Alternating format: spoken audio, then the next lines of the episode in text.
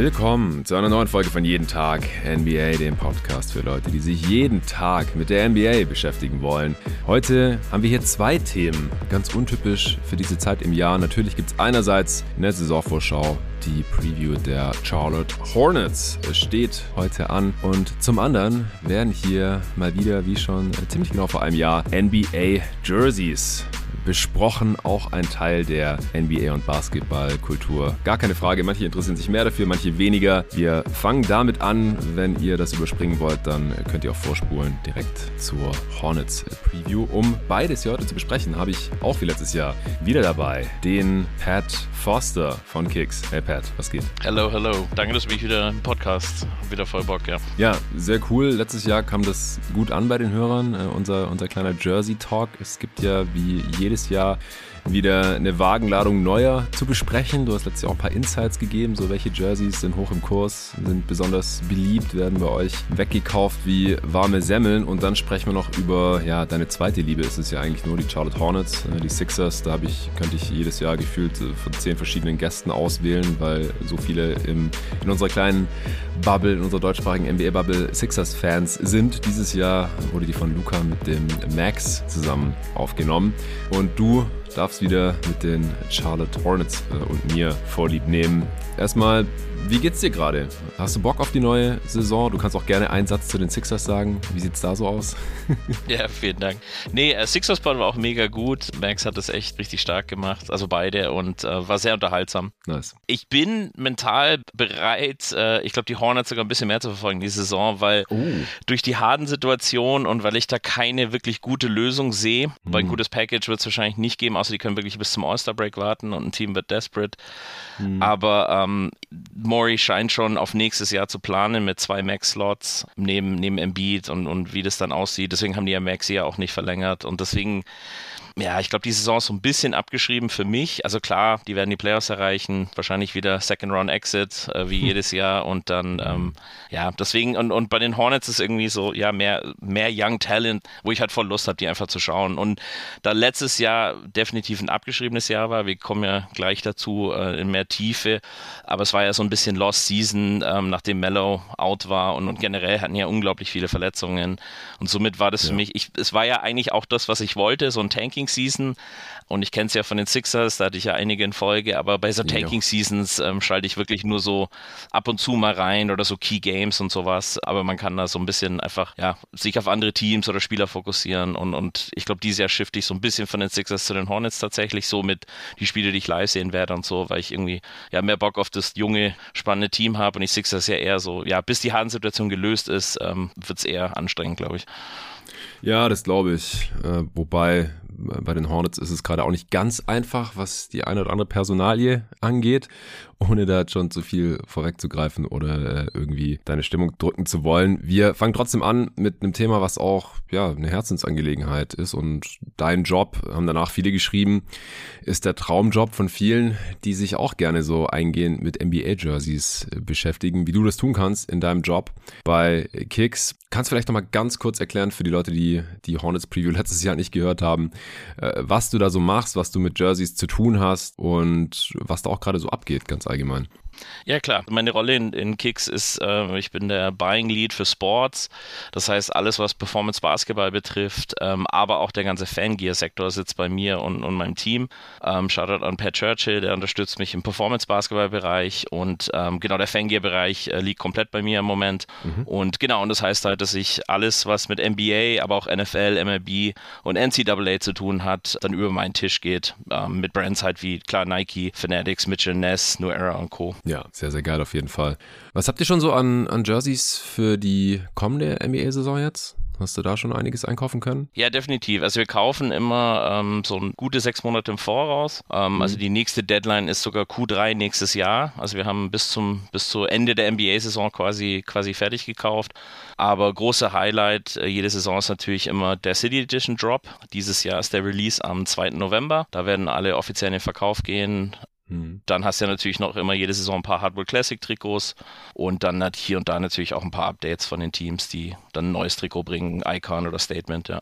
Ja, sind jetzt schon ein paar geleakt oder auch schon offiziell vorgestellt worden von den neuen Jerseys, sei es jetzt eben die City Editions oder auch die normalen Jerseys, die ja mittlerweile Icon und Association heißen. Es gibt die Statement Jerseys, Classics, die du gerade auch schon erwähnt hast. Hast du da irgendwelche Favorites von, also du hast schon alle gesehen, glaube ich, die dann kommen am 2. November, oder? Ja. Aber von denen, über, über die wir jetzt schon sprechen können, weil, weil man sie eh schon irgendwo gesehen hat vielleicht. Ja, einige. Es ist so, ich gehe da mal so Phasen durch, weil erstmal bist du überwältigt, weil ich sehe dann alle 30 und muss sie dementsprechend dann auch kaufen und einplanen. Mhm. Und man geht ja immer ran, Nike bietet meistens nur einen Spieler pro Team. Und ähm, Beispiel wäre, keine Ahnung, wenn der City Edition von den Wolves stark ist, aber es ist Towns und nicht Edwards, dann muss man wieder überlegen, so, okay, Edwards hat natürlich mehr, mehr Fans oder im Moment würde ich das jetzt behaupten und da werde ich mehr verkaufen, aber wenn es ein Trikot Towns ist, muss ich dann schauen und dann, dann muss man erstmal da abwiegen, welcher Spieler wird angeboten. Äh, manchmal sind es dann zwei Spieler. Ja, und dann ist es oft eine Mischung aus persönlicher Geschmack und, und Abverkaufshistorie. So traditionell Miami Heat ist definitiv immer eins der besten Trikots aber auch die schwanken mal. Letztes Jahr war es ja ein weißes und dadurch natürlich nicht so stark wie dasselbe in schwarz vor drei Jahren. Ist es grundsätzlich so, dass schwarze Jerseys besser funktionieren als weiße? Ja, definitiv. Oder, oder sei jetzt mal die, die, die Icon-Trikots, die ja mal, die dunkel sind, Associations sind ja immer die ehemalig weißen Heimtrikots. Jetzt darf man mhm. ja tragen, was man will, wo, also wo man spielt, was man will.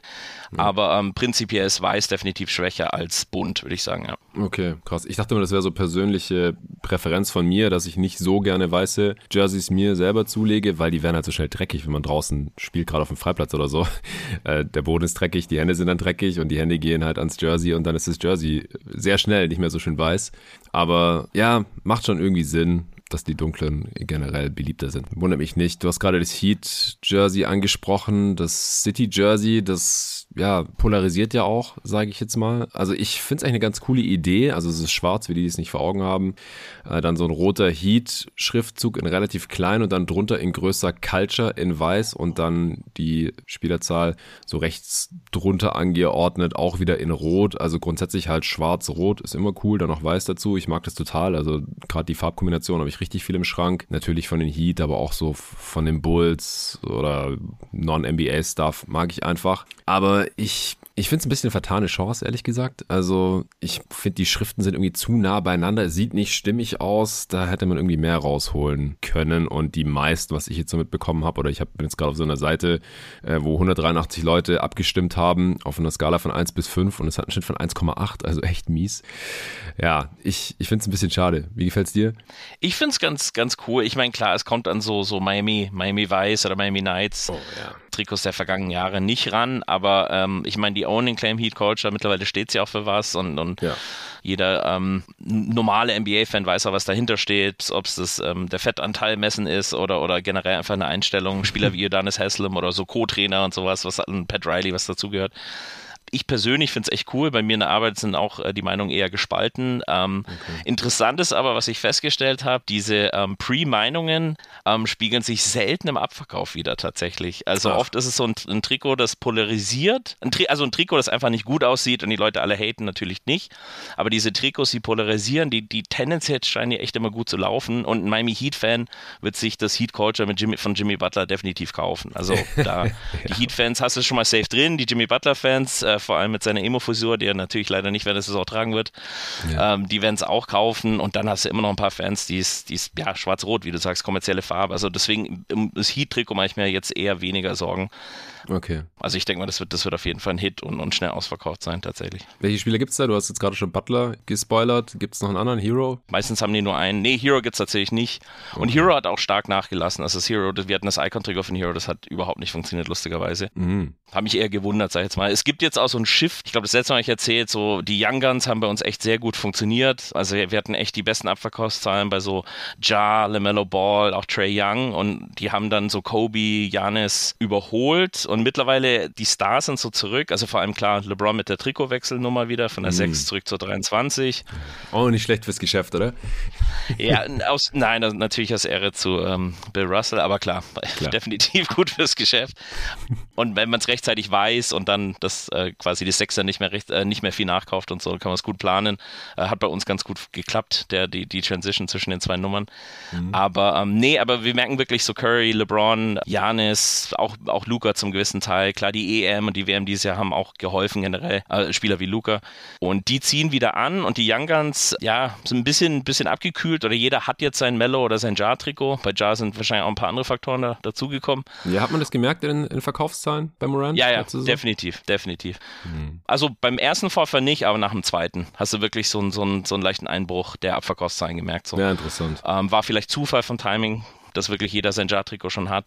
Genau, und jetzt merken wir halt langsam, also wir haben jetzt äh, ein paar neue Young Guns da, wie äh, Shay Gildris oder Therese mhm. Halliburton und da merkst du schon, dass die echt ganz gut anziehen und die Leute haben, ja, so die, die nächste Generation der Young Guns haben die echt Bock drauf. Ich freue also wir kriegen auch bald einen Jalen Brunson rein, ich glaube, das wird auch super schnell ausverkauft sein. Ähm, uh. Ist vielleicht nicht mehr der, der jüngste Young Gun, aber halt so als neuer heißer Spieler so. Auf jeden Fall. Und ähm, ja, da merkst du schon so, so ein bisschen eine Transition der Spieler, die beliebt sind oder die gesucht sind, ja. Gab es noch einen Spieler, ähnlich wie Jalen Bronson, der eigentlich schon eine Weile in der Liga ist, aber wo ihr nie das Jersey hattet, weil nix hattet ihr wahrscheinlich davor immer Randall, Kemba Walker habe ich noch in Erinnerung. Bronson gab es ja einfach letzte Saison noch nicht und auch als Mavs-Jersey nicht. Gibt es da noch ein anderes Beispiel? Ähm, nicht direkt an Jerseys, aber es gibt ein paar Teams, die einfach schwierig sind. So Minnesota habe ich ja schon angesprochen. So, weil oft können wir ein bisschen mitbestimmen äh, mit Nike im, im, Einklang. Wir müssen halt so ein Commitment ja abgegeben für, für eine Minimumzahl. Naja. Aber wir können so ein bisschen die Spieler lenken oder Spieler flaggen, die fehlen. Aber es gibt so auch die Cavs, so Mitchell ist natürlich Favorit, aber es gibt sicher auch ein paar Leute, die hätten gern Mobley oder Garland. Aber ich kann ja. nicht von den Cavs, also so gut sind die Cavs nicht, dass ich da drei Trikots briefen kann. Und äh, da wird es manchmal, also bei manchen Teams, die, die so viel ähm, Mittelstand haben, wird es halt schwierig. Ich bin super froh, dass wir jetzt zum Beispiel Maxi da haben. Mhm. Neben, neben Harden und Embiid der letzten Jahre. Und jetzt haben wir halt Maxi da. An so Young Guns ranzukommen, ist halt nicht immer so einfach mit Nike. Aber dank der schwierigen äh, Vertragssituation mit Harden hat Nike halt Harden nicht mehr angeboten. Und dann war Maxi halt ein Backup. Und dann ja, bin ich natürlich als, als Philly-Fan, aber auch um Kicks zu repräsentieren, die Young Guns der Kunden anzubieten, bin ich halt gleich drauf gesprungen. Wie haben sich die Trades der letzten zwölf Monate, da wir letztes Mal drüber gesprochen haben, so ausgewirkt auf deinen Job und aufs Geschäft? KD, Kyrie, dann Bradley Beal im Sommer, Damon Lillard natürlich oder auch Trade Demands, also Harden. Ich weiß nicht, wer kauft jetzt noch ein Sixers Harden Jersey? Wahrscheinlich niemand mehr, es sei denn, es kostet noch ein Apfel und ein Ei. Wie sieht es da so aus? Ähm, ja, Trades sind natürlich, äh, deswegen ist gut, dass ich wirklich ein, ein, ein NBA, ich sage jetzt mal ein Hardcore-Fan, ich bin jetzt nicht ganz so nerdig wie du und deine Crew, aber ähm, man muss schon in der Vertragssituation und, und Trade-Rumors und so schon gut drin sein. Es hilft den Job natürlich auf jeden Fall. Und ähm, sowas wie Beal habe ich einfach generell die letzten Jahre eher die Finger davon gelassen. Wenn jetzt ein Phoenix-Spiel angeboten wird, würde würd ich da schon reinkaufen. Wobei, ich sage jetzt mal, die meisten Fans hast mit Booker und Durant einfach gut gecovert. Das ist so ein Beispielteam, wo es fast immer zwei Spieler gibt dann, äh, aktuell Phoenix. Ähm, Portland, also seit zwar der Dane-Trade äh, war ein bisschen schwieriger, den haben wir zwar ein bisschen kommen sehen, aber ich bin auch ehrlich, hätten die Scoot nicht bekommen, und da kommen wir auch später dazu, es passt ganz gut in den Hornets-Podcast, hätten die Scoot mhm. nicht bekommen, hätten die Dame ja vielleicht auch gar nicht getradet. Und ja. da hätten sie den Pick vielleicht ja auch getradet und, und, einen zweiten Star geholt oder so. Und deswegen, so Dame, Dame ist so einer, wo wir jetzt äh, zum Beispiel, klar, wir haben jetzt das Portland-Trikot noch, aber ich habe direkt schon bei Nike das äh, Bucks-Trikot gebrieft und das sollten wir tatsächlich auch zeitnah haben. Also in den nächsten so vier Wochen, würde ich sagen. Oh. Ähm, genau, weil wir jetzt auch mit Nike einen guten Prozess haben, dass wir die Trikots nicht ganz so schnell wie der NBA-Shop, aber sehr, sehr schnell ähm, quasi von denen kriegen. Ja, ich war ein paar Tage nach dem Lillard-Trade, war ich mal im, im NBA-Store, die hatten auch noch kein Lillard-Jersey. ah, okay, ne, good to know. Ja. ja. Wie sieht es mit den Rookies aus? Bei den Rookies muss also in dem Fall, weil wir mit Nike diesen neuen Prozess haben, dass wir im Endeffekt quasi Trikots äh, drucken können. Ähm, Wemby ist schon sold out tatsächlich. Der erste, der erste Badge an Wemby-Trikots ähm, sind sold out. Der zweite Badge kommt äh, diese Woche rein. Okay. Äh, da haben wir die wieder in Stock, das schwarze Icon halt. Aber ich habe diesmal äh, mich ein bisschen aus dem Fenster gelehnt und ähm, ich habe genau das äh, Scoot-Trikot schon gebrieft, ist auch okay angelaufen. Dann habe ich äh, Eamon Thompson, das Houston-Trikot, Brandon Miller haben wir und ähm, weil ich es persönlich einfach unglaublich gut finde äh, und habe es intern abgesegnet bekommen, aber wir haben auch Grady Dick von den Raptors, war einfach ein Trikot, wo hinten Dick draufsteht mit der Nummer 1. Ich, ich konnte einfach nicht Nein sagen und habe dann über, über, über, über Sar Thompson oder, oder andere, äh, Anthony Black oder so, habe ich mich dann für ein Grady Dick Trikot entschieden. Also wow. wer ein Grady Dick Trikot haben will, äh, gibt es bei Kicks auf jeden Fall. Und dann eins, was wir gebrieft haben, was jetzt äh, auf jeden Fall am besten läuft, ist, ich habe sofort das Dennis Schröder Raptors Trikot halt drucken lassen. Mhm. Und das ist auf jeden Fall jetzt einer unserer Topseller geworden. Natürlich, ich habe es in Auftrag gegeben, bevor Deutschland gewonnen hat, mhm. aber das, das fruchtet jetzt natürlich super. Und ich muss auch sagen, ähm, schwierigste zu kalkulieren sind so Turniere, so Fieberturniere, weil da steigen wir jetzt auch immer mehr mit Trikots ein, nicht um zu sehr von der NBA abzuweichen, aber ähm, dass wir so, also wir hatten tatsächlich Serbien und Deutschland natürlich groß da und das, das dann das, das Finale war mit zwei, zwei Peak-Teams, also die bei der Marke mhm. Peak sind. Und wir haben echt stark, weil Deutschland äh, letztes Jahr schon sehr gut lief und dann, wo sie die Medaille geholt haben, haben wir eigentlich alle Trikots abverkauft. Dieses Jahr voll reingegangen ähm, und ja, Deutschland hat halt abgeliefert und dementsprechend waren die Trikotsales auch einfach super krank. Aber da habe ich gesehen, hätte ich auch nicht erwartet. Aber wir haben mehr auf Franz Wagner gesetzt über Schröder und Schröder hat sich deutlich besser verkauft. Klar, du hattest auch die Verletzung von Wagner oh. in, in der Mitte, ja. also der hat ja einige Spiele nicht gespielt. Insgesamt haben wir mehr Wagner-Trikots verkauft, aber äh, da haben wir wirklich die Power von Schröder einfach gesehen. Genau, und sein, sein Raptors-Trikot läuft jetzt auch super. Und, und insgesamt, klar, ohne ihn jetzt bisher erwähnt zu haben, aber tatsächlich ist unser bestverkauftes Trikot aktuell ähm, fast jede Woche Franz Wagner von den, von den Magic, also das Magic-Trikot. Da haben wir das jetzt auch beide da, Statement und Icon, aber das ist so hands down das beste Trikot gewesen, so die letzten boah, neun bis zehn Monate. Und das Classic von dem Magic wird ja auch richtig nice für die kommende Saison. Ja, genau. Das ist ähm, genau, das ist mit Bankero, aber das haben wir auch schon da, das Hardware Classic Trikot. Das ging letzte Woche online. Genau, ist mhm. auch super schön. Auch das, äh, also ich muss sagen, das sind so meine Highlights dieses Jahr. Ich finde das Minnesota auch richtig schön. Das ist von Towns, leider nicht Edwards und noch nicht da, aber kommt in den kommenden Wochen. Aber das äh, Charlotte Hornets Hardware Classic ist natürlich brutal von LaMelo Ball. Ja. ja, einfach reminiscent. Sieht halt fast aus wie so ein Maxi Box Trikot natürlich mit der Nummer 1, aber das ist ein Trikot, das werde ich mir jetzt sofort holen, wenn es online geht. Geil. Aber das äh, Magic Classic habt ihr nur Bankero oder kommt Wagner noch? Oder? Ja, genau, da habe ich versucht, äh, genau, da habe ich versucht, Wagner zu briefen, aber wir hatten halt schon Icon und Statement und mhm. außerhalb von unserem Markt ist Wagner jetzt nicht ein, Top-Top-Trikot und Nike ja, bedient natürlich ganz Europa und äh, ja, das heißt, wenn die Kunden in Spanien und Co., die sind jetzt dann nicht ganz so heiß drauf, deswegen bin ich schon froh, dass wir überhaupt zwei Wagner-Trikots haben, also zwei verschiedene jetzt im Angebot. Mhm. Genau, aber dann natürlich auch äh, Bankero-Trikots, weil er jetzt im Moment der Nummer 1 Spieler ist, der auf dem Trikot kommt bei den Magic. Okay, okay. Ja, das Wolves Classic ist auch richtig nice. Das ist ja so äh, aus der äh, frühen KG-Zeit. Aber Edwards gab es dann gar nicht zur Auswahl. Du musstest quasi Towns nehmen, oder wie? Genau, weil Edwards gab es schon auf Icon, ich glaube Statement und City Edition war alles Edwards. Ähm, und deswegen, genau, deswegen war das Harbor Classic dann nur Towns. Hm. Utah gibt es ja auch, äh, das Harbor Classic und, und dann, äh, das waren die, die vier starken dieses Jahr. Ich meine, letztes Jahr war ja das Phoenix auf jeden Fall das Highlight. Oh ja. Yeah. Das haben wir dann vom Booker da. Ja, manchmal musst du halt den Spieler dann nehmen und ich sage jetzt mal, neun von zehn Mal trifft Nike dann auf den richtigen, aber halt manchmal nicht. Towns ist für mich auch so ein Wackelkandidat, weil ich wäre nicht überrascht, wenn er dieses Jahr getradet wird. Ja. Ähm, ob New York oder, oder alle möglichen anderen Teams, die in Frage kommen. Ähm, vielleicht auch Miami, who knows so. Und da, deswegen ist das so ein Trikot, wo ich eh nicht tief reingehe, weil ich einfach nicht, ja, ich glaube, der ist halt nicht sicher in dem Kader. Und das Utah Classic, was ist das, Marketing oder? Genau, das, da haben die Marketing gemacht. Ja. Dachte ich mir schon. Ja, ansonsten können noch ein paar der neuen Jerseys vielleicht kurz besprechen. Also manche finde ich die Idee wie bei Heat Culture ganz cool, aber dann einfach nicht geil umgesetzt. Das Lakers City finde ich richtig wild mit diesem dachgiebelförmigen Schriftzug da. Also das, das sieht einfach total komisch aus, finde ich. Auch die, die Buchstaben sehr nah dran an den Ziffern oben. Aber von den Farben finde ich es eigentlich, selbst jemand, der so Lakers Gear immer kritisch gegenübersteht, finde ich es eigentlich ganz geil. Also ist das schwarz, oder? Und dann halt äh, die Zahl in Purple und genau. dann in Gold umrandet und die Schrift auch in Gold mit dem goldenen Swoosh und dann die Ärmelränder und der Kragen oben halt auch noch mit dem ja, dunklen Purple. Das, das sieht eigentlich geil aus von den Farben, aber dieser Schriftzug, ja. Ist, ist, ist gewöhnungsbedürftig. Also ja. ich finde so die, die drei, wo ich die Schriftzüge nicht so feiere, sind Chicago, weil es halt senkrecht ist. Mhm. Das Golden State mit dem San also erst das San Francisco draufsteht, klar, da spielen sie auch, aber es ist so ungewohnt. Ja. Und dann ist es so quasi so wie in so einem Hügel Hügel in San Francisco. Mhm. Das war so geschwungen, finde ich auch ein bisschen komisch, aber schwarz-gold machst halt nichts falsch. Ja. Das ist so ein Beispiel, das wurde letztes Jahr, das war das mit der Riesenrose drauf. Das ja. war ja sehr kontrovers und ja. war einer der Topseller. Also es wäre so ein Beispiel von, weil es trotzdem einfach ein schwarz-goldenes Trikot war.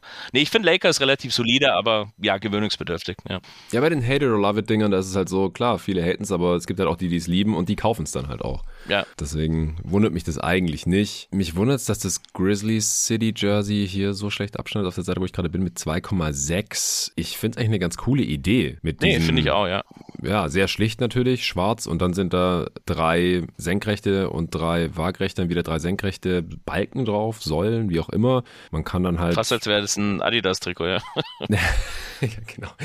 Soll wohl Mem heißen. Ah, ich finde es eine coole Idee. Genau. Also sowas habe ich halt noch nie gesehen. Sowas ja. finde ich cool. Ja. Nicht übertrieben. Keine Ahnung, wieso das hier so schlecht abschneidet, ehrlich gesagt. Nee, auch, auch die Farbe schwarz oder so. Also so, ich glaube so meine drei Favorites, also ich finde das H-Town für Houston finde ich einfach geil. So eher so Hip-Hop-Lingo und so, aber ich finde das passt. Mhm. Ist halt leider weiß. Ich glaube, das wäre auch stärker, wenn es dunkel wäre. Aber das, und dann ist so auf der Short, ich weiß nicht, ob du die Shorts auch beim Leak gesehen hast, aber da ist nee. wie so ein, so ein Dunkman drauf, so ein, so ein, ja, so eine Art N1-Männchen, der so einen Dunk okay. macht. Finde ich ganz cool. Okay.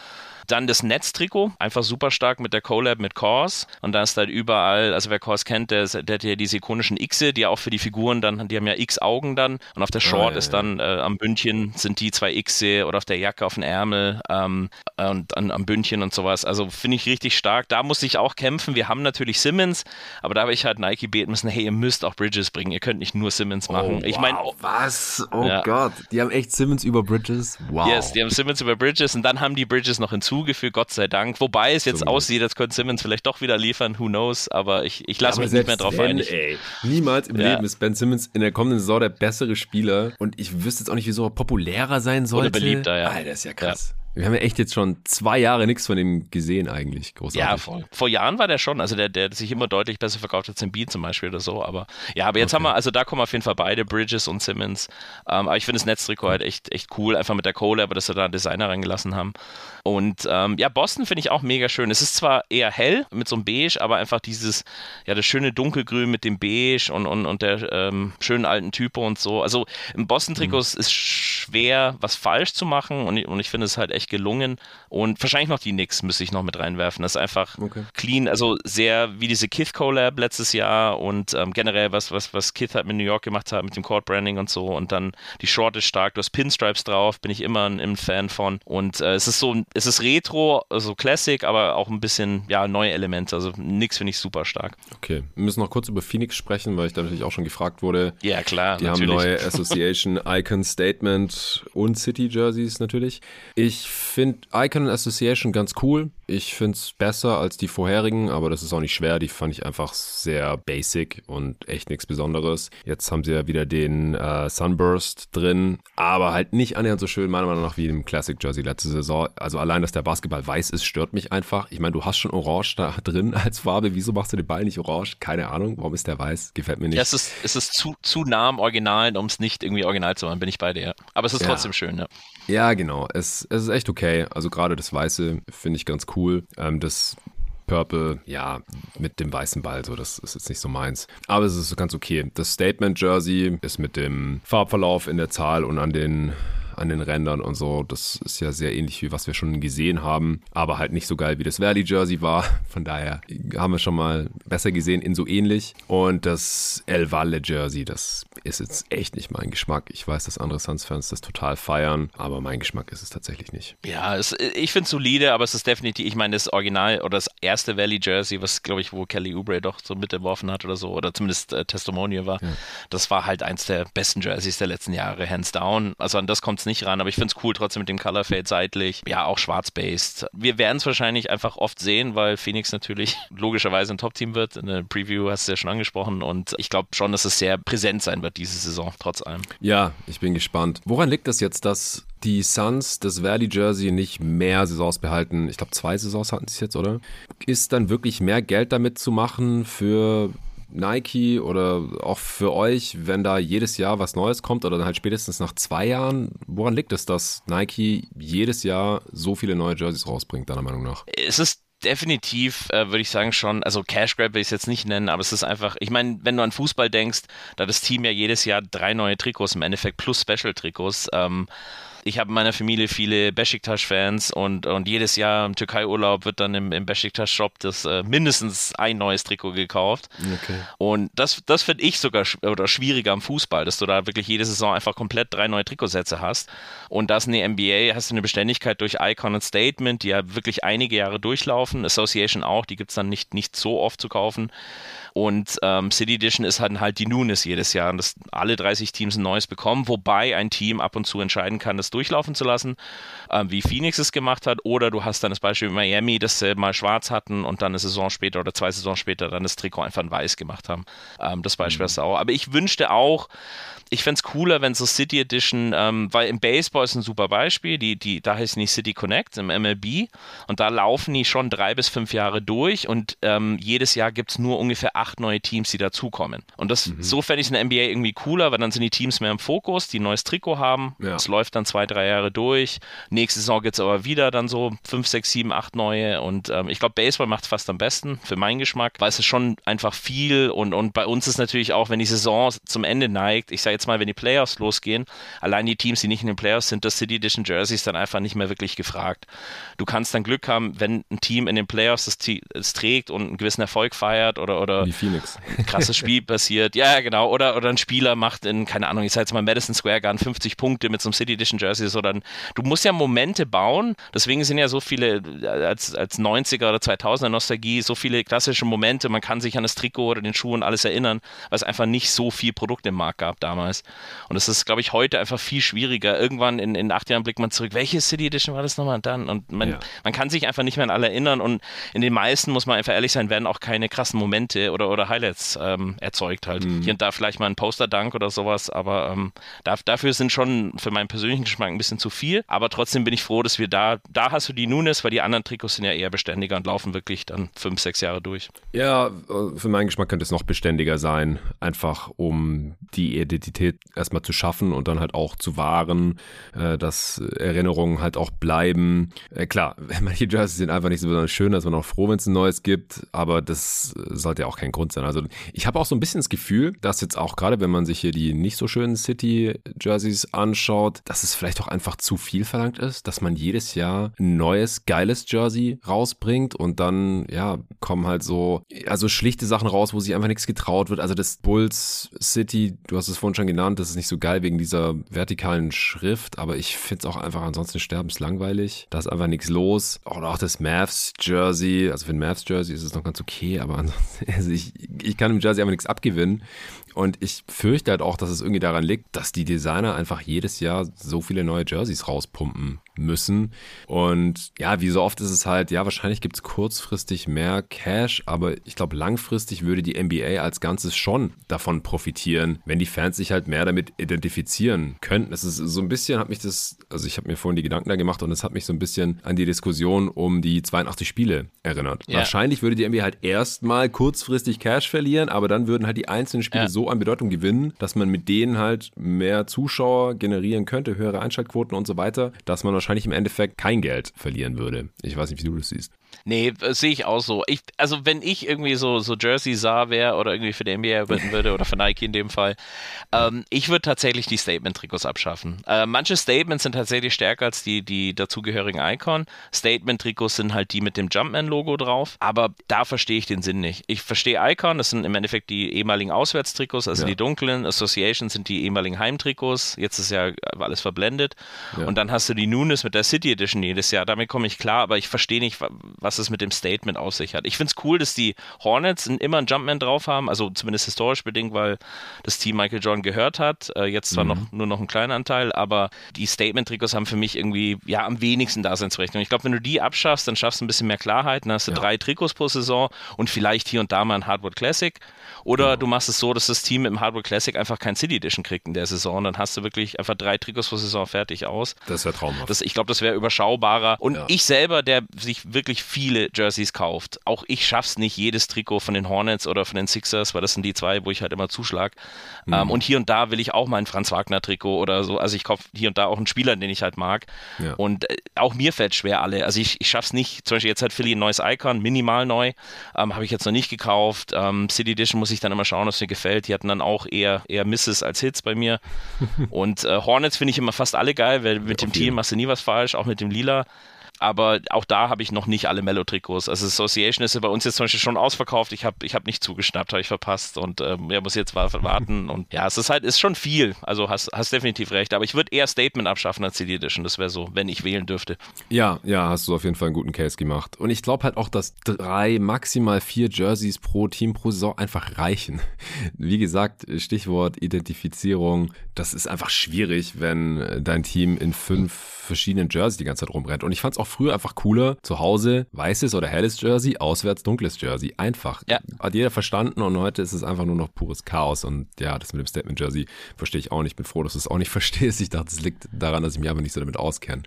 Ich habe im Supporter-Discord, wo du ja auch drin bist, gestern Abend spontan noch äh, Fragen eingeholt. Es gibt mittlerweile nämlich auch einen Jerseys-Channel. Okay, also cool. als Supporter ja. kann man in den jeden Tag NBA-Discord reinkommen. Das ist so ein Chatprogramm für die Leute, die es nicht wissen.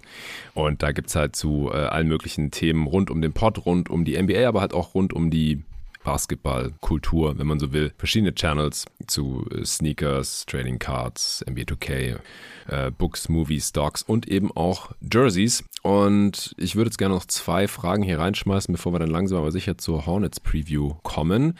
Eine ist eher nach unserem Geschmack, also eine Frage, welche Jerseys uns am besten gefallen haben. Bei der anderen ist es eine technische Frage im Prinzip, die du mit deinem Jobhintergrund beantworten kannst. Wir fangen an mit der Frage vom Gray, der hat geschrieben, yo, nachdem wir das Thema letztens schon hatten, eure Top- und Bottom-Teams bei den City Editions, seit es die gibt und euer Top-Jersey, das bis jetzt released wurde, heuer. Äh, der gute Mann ist aus Österreich, wie man im letzten Wort erkennen kann. Also wie lange gibt City jetzt schon? Sechs Jahre oder so? Wären das 180 Jerseys? Ich glaube fünf, weil in der ersten NBA-Saison, meine ich, gab es sie noch nicht. Also wo Nike übernommen hat. Ah, dann sind es 150. War mir zu viel, ja. jetzt nochmal alle anzuschauen, ehrlich gesagt. Also hier auch wieder so, es ist einfach so die schiere Masse. So, man hat keinen Überblick mehr. Ich habe mich jetzt auf die letzten drei Saisons beschränkt, weil ich meine auch, dass ich jedes Jahr äh, bei irgendeinem Fragenpot beantworten musste, welche dieser Jerseys ich da jetzt gut und, und schlecht finde. Und selbst da hatte ich von diesen 90 Jerseys, die ich mir davor nochmal angeschaut habe, hatte ich auch schon so viele wieder vergessen. Ich so gedacht, ah ja, stimmt, das Jersey hatten ja auch so gefühlt dreimal an und dann war es wieder weg. Was fällt dir da so spontan ein oder bei welchen musst du da unbedingt zuschlagen? Du kannst mir jetzt auch die vollen fünf Jahre zurückgehen. Ich habe mich, wie gesagt, auf die letzten drei beschränkt. Boah, ja, schwierig, weil es dann echt viele gab. Top 3. Also ich muss sagen, ähm, wahrscheinlich das erste, ich meine, es war ein City Edition, aber das erste quasi dieses Miami Weiß oder ich glaube, die nennen es Miami Lights, dieses pink-blaue mit dem Farbverlauf. Das ist halt super ikonisch, super starkes Trikot. Mhm ich fand das Atlanta letztes Jahr richtig geil, weil ich bin auch Riesenfan von der Serie Atlanta, jetzt aktuell auf Disney Plus, Plus glaube ich, von Donald mhm. Glover. Und es ist ja so dieselbe Typo und äh, dieses Schwarz mit dem äh, Peach als, als äh, Kontrastfarbe fand ich super stark. Also einfach ein cleanes Trikot in Schwarz mit einer schönen Typo. Ähm, da hast du mich immer eigentlich gecatcht und ähm, Hate It or Love It und ich hoffe, die bringt es in Dunkel raus, aber das äh, Sixers mit dem Brotherly Love, weil ich komme, also meine Mutter oh. kommt aus der Nähe von Philadelphia, also Wilmington, Delaware, das ist ein anderer Bundesstaat, aber es ist nur eine halbe Stunde ähm, von Philadelphia entfernt. Mhm. Und wenn du in Delaware lebst, ähm, bist du, die haben keine Profiteams, bist du eigentlich immer quasi Philly-Fan, so ist es bei mir auch, also halt Eagles, Phillies und 76ers. Und ähm, das Brotherly Love ist halt, wenn du in der Stadt bist, merkst du es halt, also einfach die Menschen sind echt so cool und offen und hilfsbereit und das hast du einfach in New York zum Beispiel nicht als Vergleich. Und ähm, ich bin auch immer wieder gerne in der Stadt und also das bedeutet mir auch was, dieser Spruch und dann das auf dem Trikot zu haben, fand ich einfach richtig cool. Ich fand die Typo cool. Es war halt white, wäre es schwarz oder, oder, oder eine Royalblau, wenn sie es jemals wiederbringen sollten, ähm, dann, dann bin ich safe dabei. Und ja, das ist so, das ist wahrscheinlich so mein Favorite so der letzten ja, okay, Jahre. Aber klar, auch als Sixers Homer. Ja, interessant. Also äh, da haben wir jetzt keine Überschneidungen. Farbverlauf bin ich ein bisschen raus. Also gefällt mir auch persönlich nicht. Ist Geschmackssache. Das war das 2021 City Jersey, glaube ich. Ich habe es gerade hier gefunden. Also wo es so von links nach rechts von Pink zu Hellblau geht, oder? Das meinst genau. du von den Heat. Ja. ja. Perfektes Urlaubstrikot so. Genau. Die Vice City Jerseys davor, waren die auch City Jerseys dann, technisch gesehen? Wahrscheinlich schon, oder? Ich weiß nicht, ob die damals so hießen, aber es waren halt die, die, ja, das Alternative Trikot oder so hieß es, glaube ich, ganz am Anfang. Ja. Also das ist natürlich absolute Klassiker, fand ich alle geil. Also pink, schwarz und hellblau. Ich habe nur ein schwarzes mir gegönnt von Dwayne Wade. Das ist eines meiner absoluten Lieblingsjerseys.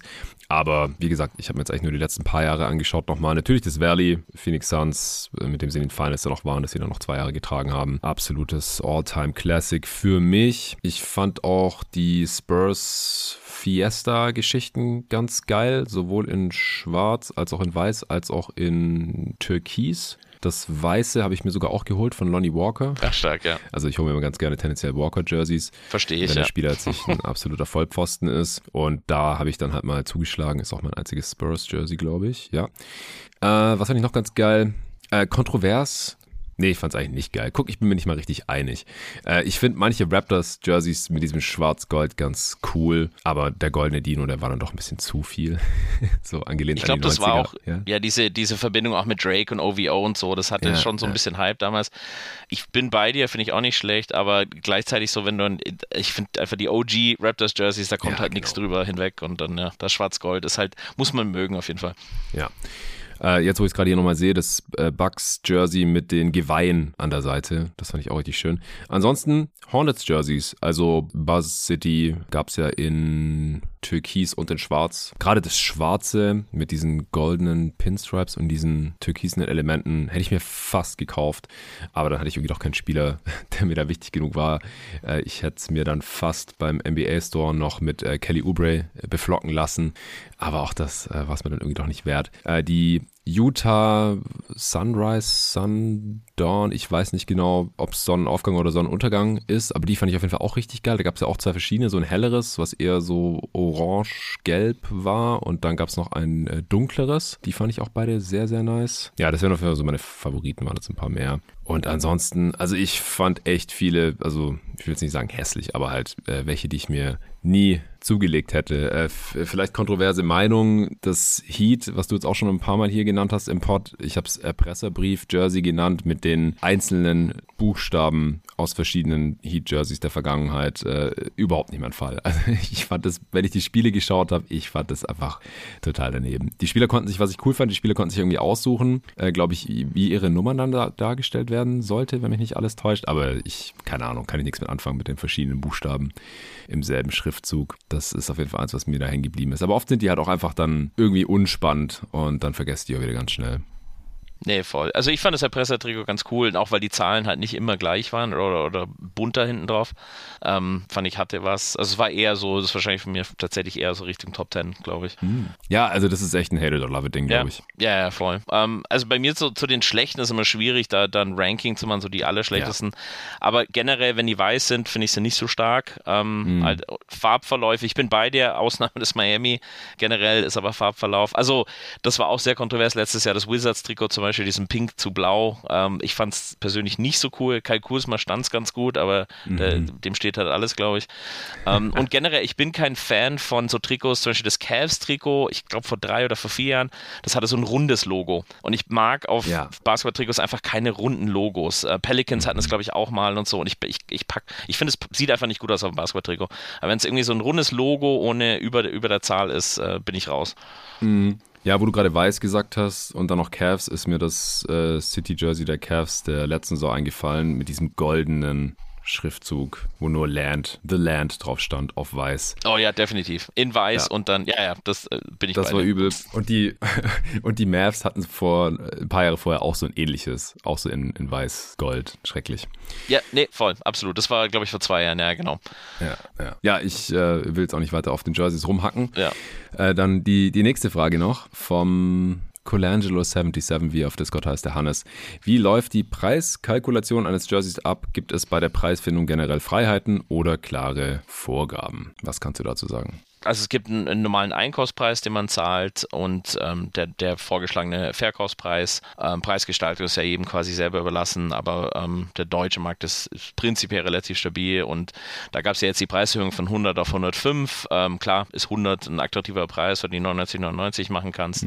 Ähm, aber generell ist es so der normale, ähm, also zumindest in, in unserem Business mit NBA-Trikots ist es der normale Markup, sagt man, also der normale Preis vom EK zum VK und da kostet ein Trikot genauso viel viel wie ein schwarzer Nike-Hoodie oder so. Also da, da ist kein, kein großer Unterschied beim, bei Nike.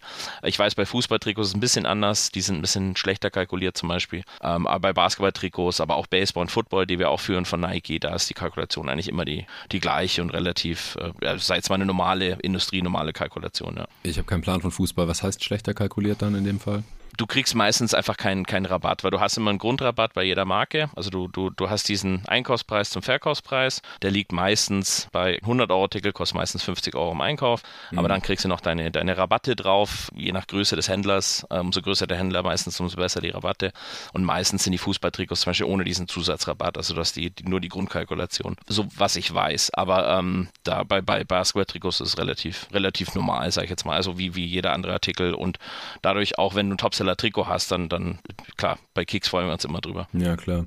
Wenn jetzt ein, ein, Jersey günstiger angeboten wird bei euch, dann hat es wahrscheinlich meistens den Hintergrund, dass es zum normalen Preis nicht mehr so gut geht, weil der Spieler getradet wurde oder aus sonstigen anderen Gründen gerade irgendwie Ladenhüter ist, oder? Genau, also du hast Beispiele wie, klar, Dame Lillard im Sale war nicht mehr im Team. Also wir versuchen auch, ich finde es immer, ich mag es nicht, wenn ich im NBA-Shop bin oder irgendwie so nach dem Trade, dann hast das Trikot noch zum vollen Preis oder so, finde ich irgendwie, ich fühle mich dann als Kunde so ein bisschen veräppelt. Da versuchen wir halt schnell zu reagieren, weil es natürlich auch loswerden willst. Und dann hast du andere Trikots wie das James Harden Philly ist einfach, ja, werden sich jetzt, wie du gesagt hast, nicht mehr viele kaufen und, und das ist dann auch ein Beispiel. Oder du hast dich mal verkalkuliert, das war so, Tyler Hero war so ein Beispiel bei uns. Ähm, ich, ich sage jetzt mal, gefühlt habe ich es nach diesem 38-Punkte-Spiel in den Playoffs gekauft. Ich, war das gegen Boston, glaube ich. Mhm. Aber auf jeden Fall, ähm, der, ja, der wurde ja gefeiert wie sonst was und dann äh, sein Trikot gekauft. Äh, wir kaufen ja immer sechs bis acht Monate im Voraus, heißt bis es dann da war und tief eingekauft und ja, dann, dann war der Hype um ihn auch so ein bisschen weg und ja, das, das Trikot war so ein Beispiel, es hat richtig gestruggelt. Wir hatten zu viele da, äh, mussten wir dann zählen, dann hat sich dann auch ganz gut bewegt. Ich, ich hoffe, sag jetzt mal, ich mache dann, glaube ich, einen relativ guten Job mit äh, tief hinter welchem Trikot und, und es klappt dann auch ganz gut. Und dann hast du halt auch Fälle wie, wie jetzt mit Jar, wo, klar, Jar war unser Topseller, wir haben einige Jar da und ja, jetzt wird er auch, ich glaube, 25 Spiele ist er gesperrt ja. und ähm, natürlich auch die Vorfälle, weil ich bin auch Vater, mein Sohn ist neun Jahre alt, ähm, auch ihm kaufe ich Basketball-Trikots und äh, Jar wäre jetzt zum Beispiel, wo ich jetzt vielleicht ihn nicht kaufen würde, einfach wegen den, ich weiß nicht, ob das der, ja, das beste Vorbild von meinem Sohn ist, nur als Beispiel oder so. Und du hast mhm. natürlich auch Eltern, die für ihre Kids Trikots kaufen und sowas. Ähm, mhm. Und einfach, ja, viele Jar-Fans haben halt schon eins, aber das wäre jetzt so ein Beispiel, wo man sagt, ja, ist vielleicht mal im Sale, weil nicht mehr so heiß zum Beispiel. Ja, verstehe. Ja, vor einem Jahr habe ich dir auch noch Props gegeben, weil, weil ziemlich viele geile äh, Retro-Jerseys bei Kicks zu finden sind, die ich so noch nie irgendwo gesehen habe. Wie äh, sind die jetzt so gelaufen in den letzten zwölf Monaten, gerade so die etwas ausgefalleneren, ich weiß nicht, Lakers, Rodman, äh, haben wir, glaube ich, drüber gesprochen, Van Axel und halt so die, die Non-Superstars oder wenn dann halt, wenn es sehr bekannte Spieler waren, dann nicht unbedingt in dem Jersey, wo man sie halt in Erinnerung hat. Nee, voll. Ähm, lief auch eigentlich immer gut. Ähm, auch so ein Bill Russell oder so, ständig sold out, wenn es reinkommt. Nice. Stojakovic, ähm, J-Dub, also White Chocolate und sowas. Das sind Trikots, die mhm. laufen eigentlich echt immer gut. Die Topseller sind trotzdem immer ein Rodman. Ähm, auch die Jordan Authentic laufen super. Genau. Vince Carter, Iverson, Penny Hardaway. Also die, wo man auch vermutet halt, die laufen immer konstant gut. Und dann hast du halt immer diese, ja, sag jetzt mal, Nie-Spieler ähm, in kleineren Mengen die, und die, die laufen dann immer überraschend gut. Ähm, da ist es halt ein bisschen schwieriger geworden, weil sie die Minimums erhöht haben. Heißt, von so einem Nie-Spieler muss man jetzt eine gewisse äh, Stückzahl schreiben, die jetzt dreimal so hoch ist wie früher. Und das, mhm. das schränkt uns dann als Firma auch ein, weil du, Scheiße. ja, es ist eine Zahl, die relativ hoch ist, um jetzt einen, einen, ja, einen Bill Russell zu kaufen oder so. Oder mhm. also sei jetzt mal ganz alte Spieler oder Kareem und ähm, die Auswahl hat sich dadurch auch viel verkleinert, also von dem, was sie anbieten. Das ist halt ein bisschen schade. Ja. Meistens pro Quartal briefen wir mal eins dazu, wo wir sagen, hey, das, äh, keine Ahnung, jetzt will ich das ähm, hier White Chocolate, schwarzes Sacramento-Trikot oder irgendwie sowas halt, dann, dann holen wir mal eins dazu oder das Rodman Lakers möchten wir jetzt nochmal ähm, restocken. Aber ähm, ja, meistens ist es pro Quartal vielleicht jetzt nur noch eins und davor waren es halt ähm, 20, die, die wir, wo wir so nischig in kleinen Mengen halt kaufen konnten. Das ist, ja, wie gesagt, im, aktuell, es kann sein, dass es sich wieder ändert, dass mhm. Midget da ein bisschen, ein bisschen offener wird wieder, aber ja, im Moment ist da halt leider, also leider können wir da nicht, nicht, nicht so breit anbieten und gehen mehr halt auf die Topseller, also die Rodmans und Vince Carters und so. Ja, ja, weil also letztes Jahr war das echt krass, was ihr da alles drin hattet. Ja, ich habe mir einen, Sean Marion Retro-Jersey in Schwarz auch endlich mal gegönnt. War auch Ach, einer stark. meiner ersten Lieblingsspieler und ich hatte bisher immer nur äh, von den Suns Steve Nash und Booker äh, und jetzt muss doch mal Sean Marion sein diesen Sommer. Okay, Mann. Dann würde ich sagen, belassen wir es dabei, oder? Ja, sounds good. Kommen zu den Charlotte Hornets. Ja, äh, Kicks übrigens aktuell kein offizieller Sponsor von diesem Podcast, deswegen muss ich kurz Werbung für einen anderen Sponsor machen. Danach geht's direkt weiter mit der Preview. Es ist mal wieder corodrogerie.de. Ich bin großer Fan von äh, Coro, muss ich sagen. Wir bestellen da regelmäßig verschiedenste Sachen die haben einfach gesunde und leckere Lebensmittel zu sehr gut nachvollziehbaren Preisen. Wenn dann das interessiert, dann gibt's auch so Preisentwicklungsgrafen. Das ist ja gerade äh, in der heutigen Zeit auf jeden Fall ein wichtiges Thema, wo auch Lebensmittel immer teurer werden. So, ja, okay, warum wird es jetzt teurer? Wie viel wird es teurer? Bei Coro da ist das alles ein bisschen anders. Da werden die Sachen teilweise gar nicht teurer und wenn, dann kann man ganz genau nachvollziehen, wieso das der Fall ist. Ja, ich kann euch gerne mal sagen, was meine Frau und ich uns hier so bei der letzten Bestellung gegönnt haben. Also ich habe es schon mal gesagt, ich wurde auch bei Playback schon mal gefragt, was mein Favorite Lebensmittel ist äh, von Coro. Es sind die Medjool-Datteln, Premium Large mit Stein-Datteln. Bin ich großer Fan von. Ist auch super gesund, sehr süß. Es ist was Süßes, was trotzdem gesund ist, gibt einem viel Energie. Kann ich sehr, sehr empfehlen. Dann äh, Bio-Mandelkerne, ja, Nüsse, auch eine gesunde Geschichte, gleich ein Kilo. Also was bei Cora halt cool ist, man kann das immer in, in, großen Mengen kaufen. Die legen halt Wert auf fancy Verpackungen oder so. Das sind einfach so große Ziploc-Bags und die verschwinden bei uns dann einfach direkt im Schrank oder man kann es umfüllen in was anderes. Und äh, da sparen die dann eben auch am Preis. Genauso Premium Cashewkerne auch direkt ein Kilo. Das geht bei uns alles sehr schnell weg. Äh, wenn man dann mal doch was mit Geschmack haben möchte, dann äh, haben wir die Cashewkerne mit Chili, aber ohne Geschmacksverstärker 500 Gramm hier genommen oder extra grüne Pistazienkerne 500 Gramm. Also da decken wir uns immer ordentlich ein mit diversen gesunden Snacks. Auch Crunchy Bio Erdnussmus kann ich sehr, sehr empfehlen. 500 Gramm esse ich mit allem möglichen. Packe ich zum Beispiel auch morgens in meinen Shake ein bisschen mit rein. Und äh, geröstete und gesalzene Bio-Macadamia-Kerne 500 Gramm, um das Ganze hier abzurunden. Also ihr merkt schon, es, es gibt viele Nüsse, aber nicht nur. Also was wir zum Beispiel auch immer bestellen, sind die äh, Bio-Mango-Streifen Brooks. Das ersetzt so ein bisschen, wenn man auf so Gummisachen steht als, als Süßigkeiten. Nur dass es halt äh, Trockenfrucht ist, ist aber auch sehr süß und sehr aromatisch und halt viel gesünder, als wenn man sich irgendwelche mega gezuckerten und ungesunden Süßigkeiten die ganze Zeit reinschiebt. Das Coole ist, bei Coro bekommt ihr 5% Rabatt mit dem Code NBA bei eurer Bestellung. Ab 100 Euro ist die Lieferung der Bestellung auch kostenlos. Da kommt man relativ schnell hin, wenn man das möchte, weil es einfach so viele gute Sachen gibt, wenn man aber angefangen hat zu shoppen. Aber äh, ihr könnt natürlich auch erstmal weniger ausgeben und bekommt so oder so immer 5% Rabatt mit dem Code NBA, einfach groß NBA geschrieben, unser aller Lieblingsbasketball-Liga. Den Code und auch den Link zu Coro, den packe ich euch wie immer in die Beschreibung dieses Podcasts. Ja, wir kommen zu den Charlotte Hornets. Letztes Jahr, ich meine mich zu erinnern, dass wir bei der Preview auch schon so relativ verhalten waren, weil ja, Miles Bridges halt gefehlt hat, hat keinen neuen Vertrag bekommen, die ganze Saison nicht dabei gewesen. LaMelo Ball ist in der Preseason umgeknickt und das hat sich ja dann auch so durch die gesamte Saison gezogen. Zur Deadline hat man dann Plumlee getradet, äh, später dann Nick Richards vorzeitig verlängert, den Backup Big.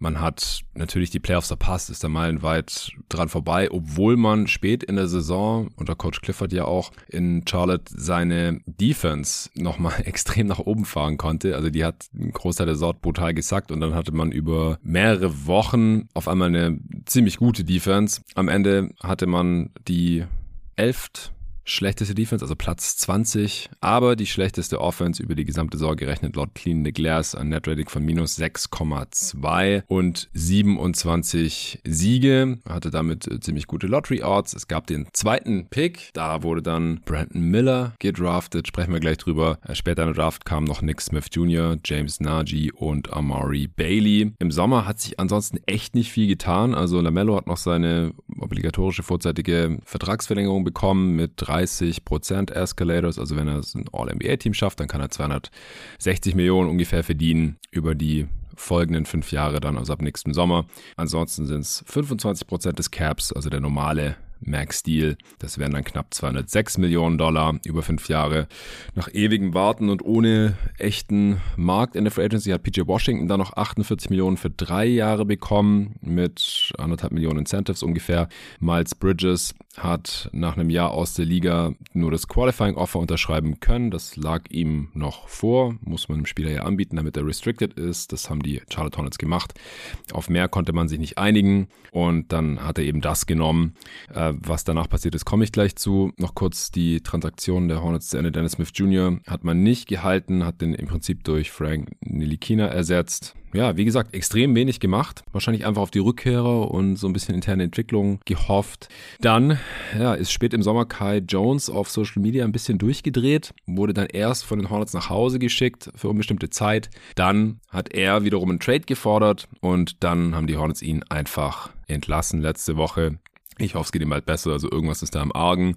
Ich weiß nicht, was los ist. Ich will jetzt auch nicht spekulieren, aber normal war sein Verhalten da nicht auf Social Media, was er da an Bildern und Videos so gepostet hat. Und Miles Bridges hat letzte Woche dann auch nochmal sehr, sehr negative Schlagzeilen gemacht, hat wohl erneut seine Ex-Frau angegriffen, als die Kinder übergeben wurden die er eben äh, auch schon, also es gab da ja diesen Fall von häuslicher Gewalt Mitte letzten Jahres schon vor der Saison, woraufhin er dann eben für die gesamte Saison keinen neuen Vertrag bekommen hat und eben auch noch für diese Saison als für zehn Spiele gesperrt gewesen wäre. Ja, er hat da wohl Billardkugeln auf die Windschutzscheibe des Fahrzeugs geworfen, in dem eben die Ex-Frau und die Kinder gesessen sind. Und damit hat er auch gegen seine Bewährungsauflagen verstoßen.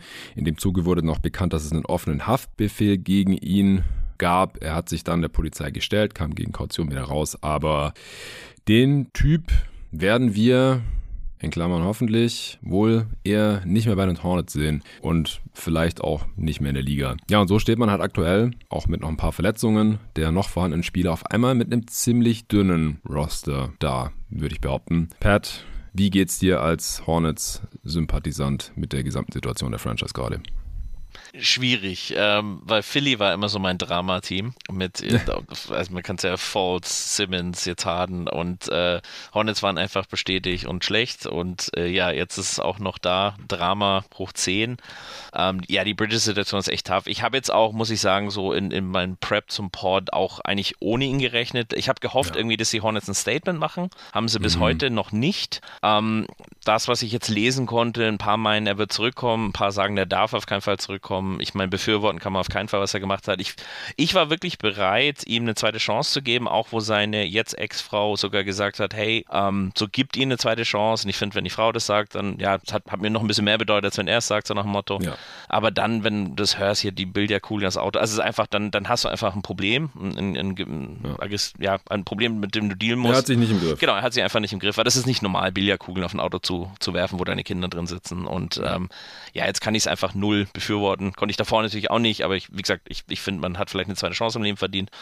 Und ähm, ja, jetzt, ich habe ihn so quasi abgeschrieben, muss aber sei, äh, sagen, dass ich mich schon so 10% gefreut habe, ihn wieder im Kader zu haben, rein aus, aus Basketballnatur, weil mhm. mit Bridges vor zwei Jahren waren die Hornets äh, ja kein schlechtes Team. Ja. Natürlich in dem Sinn Dämpfer, aber aus menschlicher Sicht ist es dann halt so. Also da muss man einfach ähm, ja, weiter, weitermachen genau, das mit, ja. mit Kai Jones war einfach, äh, ja, wie du sagst, weird und auch ein bisschen traurig. Also da ist sicher auch men mental was nicht in Ordnung. Mhm. Ähm, fand ich interessant hier, ich weiß, wenn du den Clip gesehen hast, wie KD seine Musik, seine Rap-Musik da äh, gehört hat und so genickt nee. hat. So, ja, da gibt es so ein Video, wo KD so Kai Jones so ein Rap-Lied von ihm hört und dann so in die Kamera mal so schaut und äh, direkt die Andeutung, oh, dann landet er bei Phoenix. Uh, let's wait and see. Okay. Ähm, aber ich glaube auch, dass der vielleicht nicht sofort in ein NBA-Team aufgenommen werden sollte. Also ähm, nee. ich, ich bin auch froh, dass Charlotte da einfach einen Cut gemacht hat. So so, weil ja. Da, dann, ja, das ist einfach Unruhe im Lockerroom und äh, das kenne ich von Philly, äh, brauchst du einfach nicht. Und ähm, ja, und dann hast du natürlich noch, dass das äh, Jordan das Team verkauft hat. Das war, glaube ich, auch ein, ein, ein großer, ja. großer Moment Offseason. Und auch da konnte es natürlich kein, kein normaler Owner werden. Nee, also der, der Rob, äh, Rick Schnall scheint ein normaler, einfach reicher, weißer Dude zu sein. Aber der Gay Plotkin ist halt einfach ähm, der Typ von Melvin Capital, der in diesem ähm, GameStop Robin Hood Ding verwickelt war, wo es ein super Doku auf Netflix gibt und jetzt auch der Film rauskommt. Also Dumb Money heißt der Film und er wird verkörpert von Seth Rogen und es ist einfach so, auch das kann natürlich Ach. nicht normal sein. Okay. Und es ist halt, ist halt auch, ja, ist halt auch verrückt. Ähm, cool ist, dass ähm, die haben auch ein, ein 20-Mann-Investor-Team, das hinter denen zusätzlich steht und da ist zum Beispiel J. Cole dabei. Finde ich ganz mhm. cool, so als Charlotte Native und so. Mhm. Ja, und dann auch so hier, so bis hin zum Jersey-Patch jetzt von Mr. Beast. Äh, klar, er ist auch aus North Carolina, also irgendwie passt, aber ist auch so super weird, wenn da so der ähm, ja, YouTube-Gigant dann auf einmal so reich ist, dass er halt ein Jersey-Patch sponsern kann ja, ja, äh, auf ein NBA-Team. Also es sind, das ist so das kleinste Übel, aber es war schon irgendwie eine weirde Offseason mit, mit ganz vielen komischen Sachen, die passiert sind, definitiv. Und ähm, leider nicht Basketball-Natur. Ähm, ja. Und dann, ja, ich glaube, das, das, das Schwierigste war wahrscheinlich der Draft zu verdauen, für mich jetzt. Ja, das war eines der ersten Sachen, die ich äh, genannt habe. Und jetzt das letzte, was du genannt hast, aber es ist wahrscheinlich das Relevanteste von allem, was passiert ist. Also zumindest, wenn die anderen Sachen ungefähr so verlaufen, wie wir es erwarten. Also Kai Jones ist schon raus, Miles Bridges werden wir wahrscheinlich nicht mehr in Charlotte sehen. Äh, ich gehe mal davon aus, dass die Hornets und auch die NBA jetzt erstmal abwarten, was da noch bei rauskommt. Also normalerweise lassen die immer erstmal die rechtliche Lage sich klären und dass das da alles so seine Wege geht. Und dann gibt's ja da auch entsprechende Statuten im, im CBA, wie die Liga sich dann dazu verhalten hat, mit was Strafen, Sperren, was auch immer angeht. Deswegen wundert es mich jetzt auch nicht, dass da noch gar nichts kam. Aber wie gesagt, also der Typ ist einfach nicht tragbar. Und er hat ja auch nichts draus gelernt. Das ist so ein bisschen so wie, wie bei Ja Morant. Also ich will, was die gemacht haben, gar nicht vergleichen. Aber beim Morant war ja dann auch die Sperre extrem beim zweiten Mal, weil sich das halt addiert hat und weil halt offensichtlich war, dass er nichts aus dem ersten Vorfall gelernt hat. Und bei Miles Bridges muss man halt leider, leider, leider auch davon ausgehen. Ich bin auch immer dafür, gibt Menschen eine zweite Chance, lass die beweisen, dass sie sich geändert haben. Im besten Fall werden sie dann sogar irgendwie Fürsprecher für die Sache ähm, wo sie sich mal falsch verhalten haben oder irgendwie sowas hätte ich mir da im Idealfall gewünscht. Aber ich meine, er hat im Prinzip schon wieder richtige Scheiße gebaut und ähm, wird hoffentlich seine gerechte Strafe erhalten. Aber Brandon Miller, ja, der wurde halt an zwei gepickt nach Wemby. Also da hatte man schon mal Pech in der Lottery, wie auch alle anderen Teams, die irgendwelche Chancen auf den First Pick hatten und nicht äh, die San Antonio Spurs sind. Aber gut, damit muss man dann arbeiten. Und die Hornets haben halt insofern damit gearbeitet, dass sie sich für Brandon Miller an zwei entschieden haben, was halt auch relativ kontrovers war. Und du hast jetzt schon ein paar Mal angedeutet, dass du da lieber einen anderen Spieler gesehen hättest, äh, wäre es gut Henderson gewesen wahrscheinlich, oder? Ja, erstmal wäre es Wemby gewesen, ganz klar, ähm, weil ich weil es sind ja diese, diese, ja diese Doppelenttäuschung gewesen. Weil das genau. Ding ist, an, an Platz drei oder vier gepickt zu werden in der Lottery ist was ist eine Sache. Aber wenn nur noch zwei Teams übrig sind, das ist so ein bitterer Moment, weil dann. Hast du Lottery live geschaut? Ja, dem muss ich live schauen. Und dann ja. hast du halt diesen Moment, wo dann die Charlotte Hornets genannt werden. Du hast ja Jubeln und Graunen zugleich. Genau. Und weißt du, ich meine, so dieses, oh, ah. Und Klar. ja, das war, war ein harter Moment so. Und wie gesagt, mhm. im Nachhinein, ich habe es jetzt verdaut. Ich glaube ganz ehrlich, die Spurs sind vielleicht sogar das beste Team für Wemby. Ich bin froh, dass er da ist. Ähm, aber ich hätte einfach so gern ähm, LaMelo und, und, und Wemby äh, gesehen in der Kombi. Und dann ist es dann so nächste, okay, geil, Scoot. Ich freue mich auf Scoot. Ich feiere ihn, bin Fan von ihm und let's go so. Ja. Und ich bin, ja, wie die meisten ähm, in der Lottery oder ich würde sagen so unter den Top 10 oder Top 8 äh, sollte man eher Best Player Available nehmen als Fit und dann so ab, ab 9 oder 10, dann, dann geht es ja langsam los mit Fit so. Und auch da war das so, ja, lass doch Scoot nehmen und es war ja wirklich die ganze Zeit so 50-50. Also die Artikel, die du gelesen hast und die Vermutungen und Hornets haben ja auch Miller und Scoot mehrfach da gehabt. Scoot ist einfach jetzt NBA ready und wenn er mit LaMelo nicht funktioniert hätte, dann kann man sich immer noch entscheiden, weil beide hätten dann sicher hohen Trade Cap. Also du, du hättest aus LaMelo und Star also zurückbekommen und dasselbe für Scoot, wenn es nach zwei Jahren nicht klappt oder so. Klar, beide brauchen einen Ball. Ich, ich verstehe, wieso sie es letztendlich nicht gemacht haben. Aber in dem Moment, weil vielleicht ist ja Scoot in zwei Jahren einfach deutlich besser als LaMelo und dann, ja, dann bereust es natürlich auch. Und dann haben sie halt Miller genommen und ich hatte ihn halt, ähm, ja, was heißt nicht auf dem Schirm, aber einfach so, ich, ich konnte es einfach nicht glauben, dass sie jetzt, dass sie dann Miller nehmen und danach, nachdem der Draft passiert ist, dann wieder dieses, äh, auch hier diese Hornets-Fans bei der Draft Party mhm. und wie sie dann schon wieder so schimpfen und buhen und ähm, ja, Arena, ja. ja, ja, genau. Das ist halt, ist halt einfach tough, so das doppelt zu verdauen und äh, mittlerweile auch jetzt äh, die, die drei Preseason Games angeschaut. Ähm, ich habe mich damit abgefunden. Ich freue mich jetzt auf Brand Miller. Ich will ihm natürlich eine Chance geben bisher, was ich gesehen habe, finde find ich, also ich glaube, der könnte halt echt, klar, Upside ist dann natürlich so äh, Paul George oder, oder Poor Man's Jason Tatum oder so, so, so, so Ceiling, ähm, aber ich finde sein Floor ist wahrscheinlich gar nicht so low, wie, also ich glaube nicht, dass er ein Bust wird oder so und ähm, mhm. er könnte sogar, ich glaube, Bill Simmons hat gestern im Pod gesagt, uh, he's a guy who's a year away from being a year away. So kritisch würde ich es nicht sehen. Ich glaube, mhm. ähm, ich glaube schon ab nächste Saison könnte der schon, schon wirklich was reißen, aber ja, wir kommen ja später wahrscheinlich eher zu Lineups und solchen Sachen, aber ich ja. habe mich damit abgefunden, jetzt bin ich auch ganz happy, dass er da ist okay. und ähm, ja, vielleicht hätten es gut und, und LaMelo wirklich nicht funktioniert.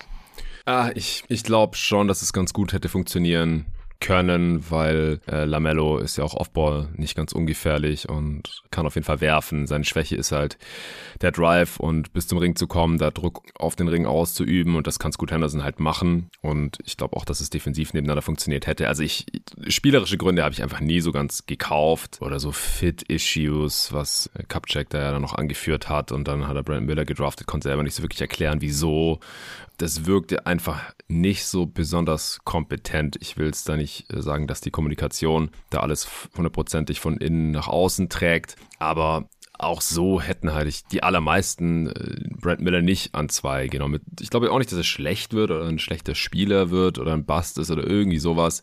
Aber ich äh, halte es halt für sehr viel wahrscheinlicher, dass äh, Scoot Henderson oder auch ein Arman Thompson zum Beispiel doch mehr Upside hat, weil Brad Miller hat um Richtung Paul George oder Jason Tatum zu gehen, glaube ich, noch einen weiten Weg vor sich. Wobei man dazu sagen muss, dass vor allem halt Paul George zum Zeitpunkt der Draft ja auch nicht als äh, Top-3-Spieler gesehen wurde oder irgendwie sowas.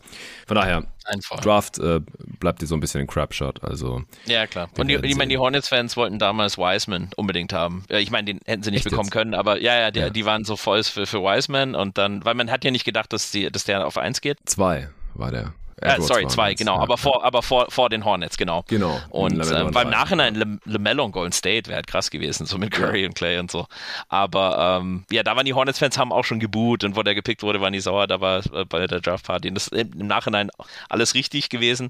Aber ich kann mich natürlich auch an Drafts erinnern, wo man äh, Michael Gilchrist gedraftet hat. Und da war es nur so, hey, wenn der Offense oh, ja. lernt, wird der richtig gut. Und fünf Saisons später sagen sie es immer noch, und dann war er aus der Liga relativ schnell. Ich glaube, fünf oder sechs Saisons hat er nur gespielt und das war halt auch mhm. tough zuzusehen so. Und dann, ich glaube nicht, dass Brandon Miller so ein Bass wird wie Keith Gilchrist, aber die, nee. die Hornet-Draft-Historie ist jetzt nicht super krass.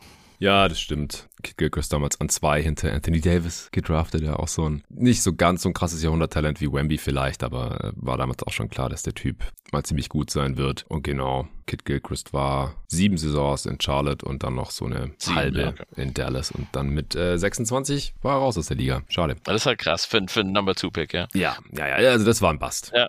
Ja, ja. Und, und ich meine, Alonso Morning auf keinen Fall ein Bust. Äh, in Miami war, ist er richtig gut geworden, aber auch da Shaq verpasst an Platz 1 und dann an Platz 2 Morning bekommen. Also es gibt ja so eine ganze Historie, wo Charlotte immer so den First, ich glaube fünf Jahre den First Pick verpasst haben und dann auch wen sie verpasst haben. Ob ein Davis, ein Shaq, ein Wemby ist halt einfach bitter. Also, aber hey, ist so. Manchmal läuft so. Ja, selbst die Bobcats, oder? Haben die nicht an zwei Emeka Okafor als Dwight Howard an eins gedraftet worden? Genau, richtig, äh, genau. Das wäre auch so ein Beispiel. Und Emeka war ja ein solider Spieler, um Gottes Willen. Aber ich meine. Ja, solide halt.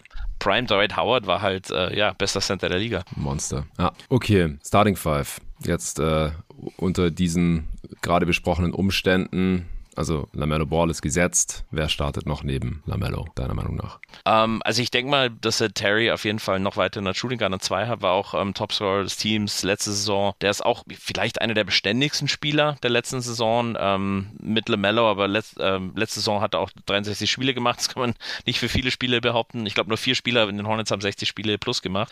Ja. Genau, dann klar, ich sage jetzt mal, Bridges wäre raus. Also es gibt mir Hoffnung, dass Miller sogar ähm, starten wird. Ähm, während der Preseason war er auf jeden Fall jetzt äh, die drei Spiele in der Starting Five oder zumindest in den letzten zwei. PJ hat sich echt super gemacht. Ich denke mal, dass der Power Forward spielen wird und äh, Mark Williams hat sich jetzt, glaube ich, schon etabliert als Starting Center und das wäre so, ja, also die, die ich gerne sehen würde, aber ich glaube auch die, die, es wird letztendlich ähm, als, als Starting Five. Also auch wenn Gordon Hayward spielt Brandon Miller als Starter? Je nachdem, äh, ich meine, ich habe Hayward als in der Closing Five würde ich quasi, mhm. hätte ich die zwei ausgetauscht tatsächlich. Also in der Closing Five hätte ich Hayward, dann hast du einen zweiten Playmaker auf dem Feld. Aber ich glaube, Hayward ist halt, ich, ich meine, der ist jetzt in seiner letzten Season von diesem massiven Vertrag. Vielleicht wird er auch getradet zur Offseason ja. für irgendwie, also viel kriegst du ja nicht mehr, aber es gibt ja ähm, Teams, die halt Salary Cap Platz schaffen wollen. Vielleicht gibt es einen Harden für Hayward Trade, who knows, ja. ähm, weil, weil sie desperate sind. Ähm, zum einen, Hayward einfach, man kann, man kann mit mehr als, als 40, 50 Spielen eh nicht kalkulieren bei ihm. Das ist so das, der eine Punkt. Und der andere ist, ähm, je nachdem wie die Saison läuft, ähm, ich vermute mal, wir kommen ja später dazu, nicht so gut und äh, lieber lässt Miller spielen als Hayward. Aber ich denke mal schon, dass er in der Closing Five definitiv auf dem Court ist und ähm, gegebenenfalls sogar Cody Martin. Wenn, wenn du mehr Defense brauchst oder Allrounder und auch da mit Verletzungen, also ich kann mir auch vorstellen, äh, dass Cody Martin vielleicht dann in der Closing Five sogar auf dem Court ist, aber ähm, ja, Bridges würde ich zum Start aber glaube ich schon immer sehen. Ja. Äh, nicht Bridges, Entschuldigung, Miller, Gottes Willen. Ja, ja, ja. Also ich, ich bin ganz bei dir, dass es sinnvoller wäre, Brandon Miller Raps zu geben und eher mehr Minuten als weniger. Ich meine, du hast den Dude gerade an zwei gedraftet und die Zukunft der Franchise äh, hängt halt so ein bisschen an Lamello und ihm und nicht an Gordon Hayward, aber ich fand den Vertrag für den von Anfang an echt nicht geil, kann man hier im Pod nachhören von vor drei Jahren. Aber er ist halt noch da und wenn er fit ist und man ihn vielleicht sogar noch traden will, bevor er dann einfach nur ausläuft, dann würde ich davon ausgehen, dass er erstmal startet. Und dann, wenn er sich unweigerlich verletzt, äh, ist ja jetzt in der Preseason auch schon wieder die letzten beiden Spiele ausgefallen. Oder wenn man ihn halt auch irgendwie loswerden kann, dann, dann wird Brent Miller, glaube ich, starten. ansonsten bin ich bei dir. Also Mark Williams ist zweifellos der, der Starting Center, PJ Washington wird auch starten und Rosier auch. Also ich denke, vier der Spots sind glasklar. Man hat da nicht so viele Alternativen auf der Bank. Ich glaube, was hinzukommt, die, die, haben halt wenig Playmaking, glaube ich, von der Bank. Also ich, ich, bin jetzt nicht so überzeugt. Nelekina ist auch in der Preseason jetzt eine Katastrophe. Ich war nie ein ja. Fan von ihm. Ja, kein Playmaker. Und Hayward mit der Bench-Unit macht halt auch Sinn, glaube ich. Also, dass ja, man zumindest die so staggert, dass wenn, wenn LaMelo nicht spielt, muss Hayward eigentlich auf dem Court sein, weil, weil er für mich der zweitbeste Playmaker ist. Ja, genau. Also, ich denke auch, dass man Ball und auch Rozier und Hayward halt so staggern wird, dass mindestens einer immer von denen auf dem Feld ist und im Idealfall zwei, weil ansonsten hast du dann nur sehr unerfahrene Spieler oder Spieler, die zwar erfahren sind, aber halt auch leider schon bewiesen haben, dass sie keine guten Playmaker sind auf dem NBA-Level, wie eben Frank Ntilikina. Ich finde ehrlich gesagt auch, dass Nilikina ein Downgrade ist gegenüber Dennis Smith Jr. Keine Ahnung, wieso man Voll, nicht einfach absolut. gehalten hat. Der hat einen Minimumvertrag von den Nets bekommen. Und ansonsten sind ja. es ja sehr ähnliche Spiele. Den verstehe ich auch nicht. Hat, ich war eher kritisch, wo uns ihn geholt haben, aber, aber äh, positiv überrascht. Also ich, der hat echt abgeliefert letzte Saison ja. und habe mich auch total gewundert. Genau, wieso sie nicht auch, ganz ehrlich, ich bin froh, dass für ihn Philly hat und ich weiß, du bist auch Fan von ihm, aber Kelly Oubre hätten sie jetzt auch für ein Veterans Minimum am Ende sein können. Vor allem jetzt mit der Bridges-Situation, so ein Wing. Ja, das sie, wussten sie halt also, halt nicht. Ja. ja, stimmt, fair point, aber so, das ist, das ist auch so eins, wo im Nach Nachhinein, so wie haben sie den nicht behalten. Aber klar, Bridges war da noch äh, fix im Kader, aber ja, es ist halt auch ein, ein, unnötiger Loss jetzt im Nachhinein. Ja, ist halt jetzt quasi ersatzlos weg, weil so konnte man halt sich irgendwie sagen, hey, wir haben jetzt wieder Bridges und dann macht der über 20 Punkte im Schnitt, wir brauchen Kelly Oubre nicht mehr. Also der Typ, es ist echt krass, der hat letztes Jahr über 20 Punkte pro Spiel gemacht, 20,3, ja, 5 Rebounds und hat jetzt ein Minimum-Deal unterschreiben müssen. Ja, es ist halt so ein Stück weit er war noch nie Teil von einem Winning-Team und ja, er lässt er tendenziell den Ball fliegen, wenn er ihn hat und pennt Off-Ball in Defense oft und so. Also ich bin mir, auch wenn ich Fan von seiner, von seiner Energie bin und von seinem Style und so, ich, ich gucke ihm auch ganz gerne zu, weiß ich auf jeden Fall um die Defizite des Tsunami Papis und er hat auch seine Dreier letzte Saison echt schlecht getroffen. 31,9 Prozent war nicht so super effizient. Aber im Nachhinein hätten sie vielleicht nicht darauf vertrauen sollen, dass Miles Bridges auf jeden Fall die gesamte Saison wieder da ist. Weil wie gesagt, man hat es ein Riesenloch. Also es wäre spannend gewesen, wie dann die Starting Five ausgesehen hätte. Dann wäre wahrscheinlich PJ Washington von der Bank gekommen, was mit dem Gehalt auch denkbar ist. Also ich, wie ja. fandst du die Extension für ihn eigentlich? Die 48 Millionen für drei Jahre. Ich habe mich mega gefreut. Ich fand es mir jetzt fast leid getan, dass es so lang gedauert hat, weil er war ja einer mhm. der letzten Big Free Agency Signings. Ähm, ja. Vertrag finde ich super. Der ist sogar, ähm, klar, du hast ja mit Incentives angesprochen, aber der ist ja ähm, Frontend, also der verdient jetzt 16 16 und in der dritten Saison nur 14. Ich finde den Vertrag echt top und, und er ist noch jung genug, dass er danach noch einen fetten holen kann. Der, der macht sich, entwickelt sich gut, ist ein super Stretch vor. Also er ist so ein bisschen so ein Allrounder, der ähm, auch bei einem guten Team, glaube ich, ähm, hier und da Starter spielen könnte. Also ich, ich mag PJ Washington, wenn der sich weiterentwickeln soll. Also auch wenn er sich nicht weiterentwickelt, finde ich ihn, finde ich ihn solide und ja. ähm, aber der ist ja noch jung genug. Ich meine, ich glaube, LaMelo, Brandon ähm, und, und ähm, Mark und PJ sind insgesamt so 23 Jahre alt oder so im Durchschnittsalter. Das ist ja, ja. echt eine gute, der Rogier jetzt mal ausgeklammert, der ist auch nur 29, also in seiner Prime, obwohl ich finde, so wenn du Rogier ansiehst und man kennt ihn seit Jahren, man, man würde meinen, er ist 32, 33, aber äh, ähm, aber genau, aber seit mal die anderen vier sind ja echt ja super jung einfach. Und das, das freut mich immer, dass man da, also einfach weil sie viel, viel besser werden können. Ja, ist schon ein solider Core, so, also gerade halt, wenn, wenn sich Lamello weiterentwickelt, wir kommen bestimmt noch gleich dazu, äh, Brandon Miller eher Richtung Best Case geht und ähm, Mark Williams ist halt ein solider solider äh, defensiver Big und äh, PJ Washington finde ich auch, finde ich interessant. Also ich habe auch Kritik gelesen, auch bei uns im Discord zu, dieser, zu diesem Vertrag. Klar, ich meine, zu dem Zeitpunkt musste man sich fragen, Julio Billing against, so es gab niemand mehr, die ihm sonst dieses Geld gegeben hätte. Aber du, du musst halt auch als Franchise so ein bisschen Goodwill zeigen und sagen so, hey, komm, wir wissen, dass du halt schon so 15 Millionen im Jahr wert bist, dann müssen wir dir das jetzt halt schon auch irgendwie geben. Ähm, vor allem, wenn dann da keine, keine Options dabei sind oder sowas. Klar, es ist, ist cool für Charlotte, dass das ein Declining Deal ist und dann die 500.000 pro Jahr Jahr an Incentives, die, die kriegt er dann auch nur, wenn er, wenn er es wert ist. Und sollte tradebar bleiben und wie gesagt, diese im Schnitt 16 Millionen, da kann man starten oder so als Sixth-Man von der Bank kommen. Und deswegen hätte ich mir vorstellen können, dass er in, in Charlotte dann auch erstmal von der Bank kommt und äh, man erstmal wieder mit Bridges startet. So wird er halt auf jeden Fall starten. Und wie gesagt, die, die Bank dahinter ist dann halt schon einigermaßen dünn. Du hast gerade schon das Playmaking-Problem angesprochen. Es gibt halt noch Nick Smith Jr., von dem ich aber jetzt als Prospect nicht so extrem überzeugt bin. Also der hat halt Zero Rim Pressure, dem geht die Physicality einfach ziemlich ab und dann ist er einfach sehr, sehr abhängig von seinem Shotmaking. Was hältst du von Nick Smith Jr.? ich finde an dem Pick, also quasi, hätten sie früher geholt, nein, aber ein Pick 27 ist es ein Risk wert. Ich meine, vor einem ja. Jahr war der Top, Top 10 Pick, also Lottery auf jeden Fall, ähm, aus der Highschool raus und im, im College war er halt auch verletzt. Also der hat ja die Knieverletzung, genau. ich glaube, der hat nur 16 Spiele gemacht. Ähm, und in der, klar, Highschool ist natürlich zwei Level drunter, aber in der Highschool hat er ein Triple-Double in Average gehabt. Also der, der, der konnte auch rebound, der konnte auch passen und klar, um, Spieler werden größer, schneller, fitter, umso höher du aufsteigst. Und, aber im ja. College würde ich eher, ich glaube, der hat da ein, ein Rebound, eine im Schnitt gehabt oder 1,7 oder sowas. Mhm. Aber halt Knieverletzung. Und, und da, ja, klar, Knieverletzung ist einfach bitter. Und ähm, ich glaube, er war genauso wie ähm, Imoni Bates ist ja auch nochmal so ein, so ein, weißt du, ja. so ein Spieler, der.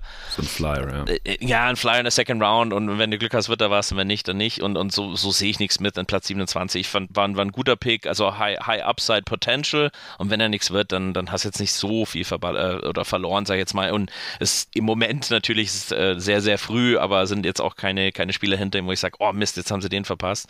Müssen wir natürlich im Laufe der Saison wird, wird sicher der ein oder andere aufploppen, der vielleicht besser gewesen wäre. Aber ich, ja, ich bin froh, ihn zu haben, wenn er nur als, als so ein, so ein Lou Williams Energy Scorer von der Bank kommt oder sowas, dann sag jetzt mal, passt das für die Rolle für ihn. So, und ja, ich sag jetzt mal, der könnte ja ähm, Scary Terry vielleicht irgendwie in, in ein, zwei Saison ersetzen. Oder, oder wenn sie, wenn sie Terry vielleicht traden, weil er hat halt echt jetzt noch einen Hammervertrag äh, für ein paar Jahre Jahre. Ähm, das ist vielleicht einer, den man loswerden will, wenn man vielleicht mhm. ein, ein, ein, jetzt mal ein, ein Mac-Spieler oder irgendwie sowas sein will in ein, zwei Jahren. Und da vielleicht kann er die Rolle zumindest von der Bank so ein bisschen ja, übernehmen. Ja, im Best Case kann er in die Richtung Best gehen. Case, genau, und, und genau. an der Stelle, also Ende der ersten Runde, kannst du froh sein, wenn du noch einen NBA-Spieler bekommst im Schnitt. Von daher, ja, Low Risk, High Reward eventuell. Ja. Äh, aber jetzt für die kommende Saison halt, weiß ich nicht, ob der da schon irgendwie Teil der Rotation sein kann, wenn man halt ein paar Spiele gewinnen möchte. Aber man hat halt sonst, wie gesagt, auch nicht so die Alternativen. Theo Maledon hat wieder ein Two-Way bekommen. Amari Bailey hat den anderen Two-Way oder einen der anderen beiden Two-Ways. Es gibt jetzt drei mittlerweile. Das war noch ja. ein Second-Round-Pick. Ähm, ja, es ist, es ist ziemlich dünn da und auf dem Flügel halt dann auch einigermaßen. Book Knight ist noch da. Der war jetzt eine Weile immer nicht mehr negativ in den Schlagzeilen, aber hatte auch keine weiße Weste mehr. Brent Miller übrigens auch nicht. Ich weiß nicht, was du damit bekommen hattest am College. Bei so jungen Spielern, äh, wenn, wenn die jetzt irgendwie, also aus meiner Sicht schon sehr nah an diesem Shooting, was es da gab, wo eine junge Mutter zu Tode gekommen ist ähm, und dann ja auch einer seiner Teammates verknackt wurde und Brent Miller halt irgendwie wissentlich oder unwissentlich die Knarre im Auto transportiert hatte. Das äh, ist natürlich ungeil, aber wir wissen nicht genau, was da jetzt passiert ist oder was er gewusst äh, hat. Da äh, bin ich schon gewillt, ihm nochmal eine Chance zu geben und es kann ja sein, dass jetzt seine restliche Karriere sich nie wieder was zu Schulden kommen lässt, aber auch da, ja, es ist ein bisschen, bisschen zu viel Rauch dieser Art um diese Charlotte Hornets Franchise. Leider. Der, definitiv. Aber ich glaube auch der Vorfall, ich meine, die Polizei hat ihn ja nie irgendwie, er hat ja keine Straftat begangen. Ich meine, hat Jar jetzt genau. auch nicht technisch gesehen, das ja. 25 Spiele gesperrt. Aber ähm, Jar hat ja auch eine Vorbildfunktion und das war ja auf Social Media, ist ja wieder was anderes. Aber ähm, hm. ich glaube sogar, dass es sein Draftstock, klar, er ging ja Pick 2, brauchen wir jetzt nicht viel, über Draftstock reden. Aber ich denke mir, das, das hat ihn schon bei vielen Teams halt ein bisschen, ähm, hätte, hätte ein anderes Team 2, hätten sie vielleicht deswegen nicht genommen. Ich bin bei bei dir, ich glaube, man kann dumme Fehler machen, vielleicht wusste er es wirklich nicht. Und viele Menschen in Amerika haben einfach Waffen, muss man einfach ehrlich das leider sagen. Ja. Und ähm, deswegen will ich da jetzt nicht zu viel rein interpretieren, aber ja.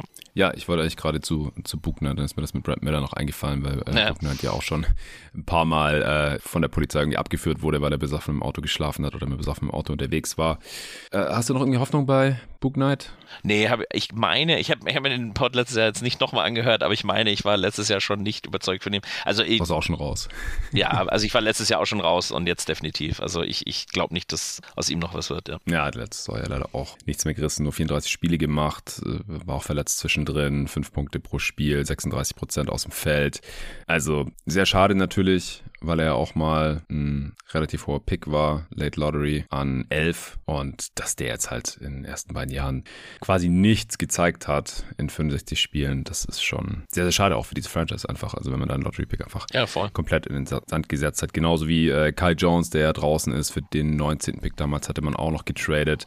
Backup, Frontcourt, JT Thor, Nick Richards, äh, gibt es da noch, die dürften da gesetzt sein. Also auch so ein bisschen in Ermangelung an Alternativen, oder? Aber die müssten noch in der Rotation drin sein. Ja, ja würde ich auch so sagen. Und ich, ich mag Nick Richards, ich finde, der ist ein super Backup. Ich meine, letzte mhm. Saison hatten, hatten er und Mark Williams fast identische Stats. Ähm, aber natürlich Nick Richards, äh, dritte Saison, Williams als Rookie und äh, Williams, mhm. das war ja Post-All-Star, ist da echt richtig gut geworden und hat auch, glaube ich, zu diesem ähm, also äh, äh, auch beim Coach gut gepunktet. Äh, der Defens also Clifford spielt ja gern defensiv und da passt ja Williams super rein. Ähm, also ich glaube nicht, dass Richards ihn noch irgendwie die, die Position als Starter klauen kann, aber ich finde ihn solid als Backup, mega happy ihn zu haben. Ähm, ja, auch JT Thor als, als Backup Big, denke ich mal, ist, ist auch gesetzt. Aber es ist, es ist schon alles sehr dünn. Äh, also für ein schlechtes Team sind die super. Ähm, Wäre das jetzt so ein, keine Ahnung, so ein potenzieller Six-Seed oder so, dann, dann, dann brauchst du auf jeden Fall Verstärkung von der Bank. Aber für, für die Erwartungen diese Saison ist es, glaube ich, mehr als okay. Und wie gesagt, Cody Martin, klar, sein Bruder hat den Durchbruch letztes Jahr gehabt in Miami, aber ja. vielleicht hat er es dieses Jahr. Aber ich denke mal, auch sein, sein Vertrag ist echt okay. Bin, bin happy, ihn noch von der Bank zu haben. Aber es ist, äh, ja, dann ist es schon sehr, sehr dünn. Ja.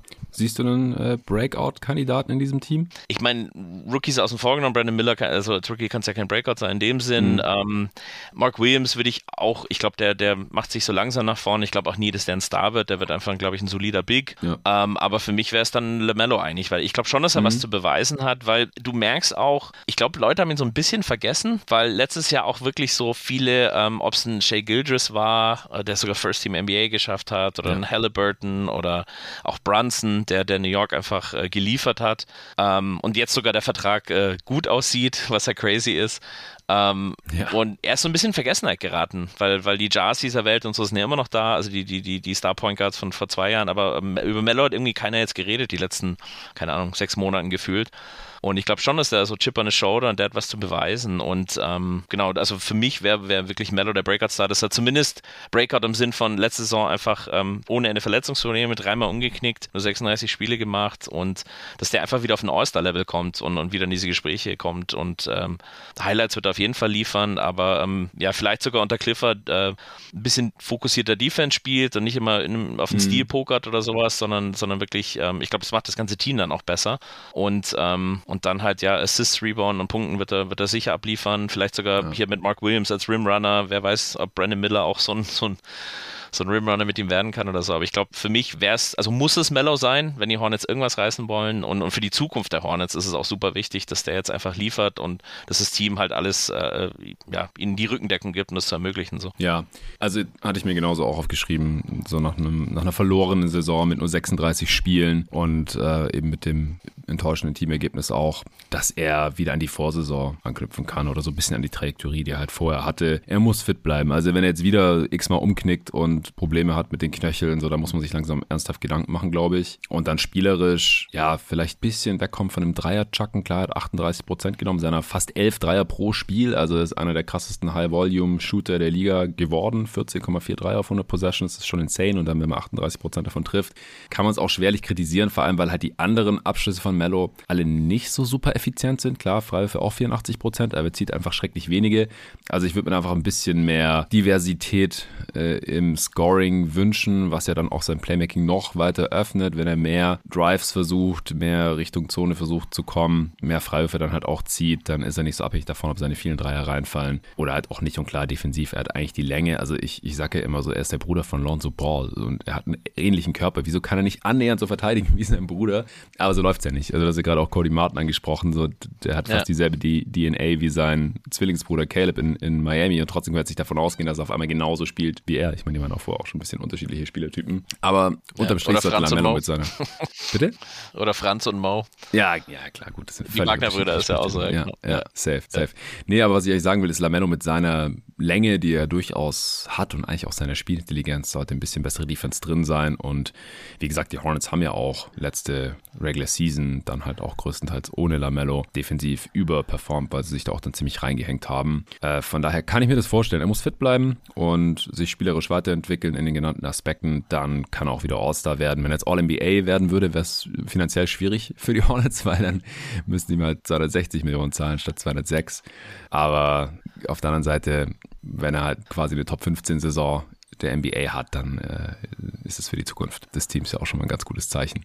Ich hatte mir ansonsten noch JT Thor aufgeschrieben. Also ich, ich fand ihn zum Draft-Zeitpunkt echt spannend. 6'10 Forward, so lanky und äh, einigermaßen athletisch, äh, vielleicht mit genug Touch für einen Dreier hat sich jetzt halt in der zweiten Saison nicht so wirklich weiterentwickelt, ist offensiv sogar noch ineffizienter geworden in größerer Rolle, aber er geht halt trotzdem erst in die Age 21 Season, also im August 21 geworden und auch jetzt, wo ich Preseason gesehen habe, so, ich, ich glaube, da ist halt noch irgendwie was drin. Also gerade auch defensiv wäre es natürlich cool, wenn halt nicht nur Mark Williams äh, und Nick Richards den, den Rim Protector spielen in der Drop Defense, sondern wenn halt noch so ein JT Thor daneben rumroamen kann mit seinen langen Armen und äh, offensiv, ja, wäre es halt cool, wenn man neben den Non-Shooting-Centern dann halt auch ab und zu mal noch einen Jumpshot trifft. Er nimmt ja immerhin 6 auf 100 Possessions, hat aber nur 32 Prozent davon getroffen.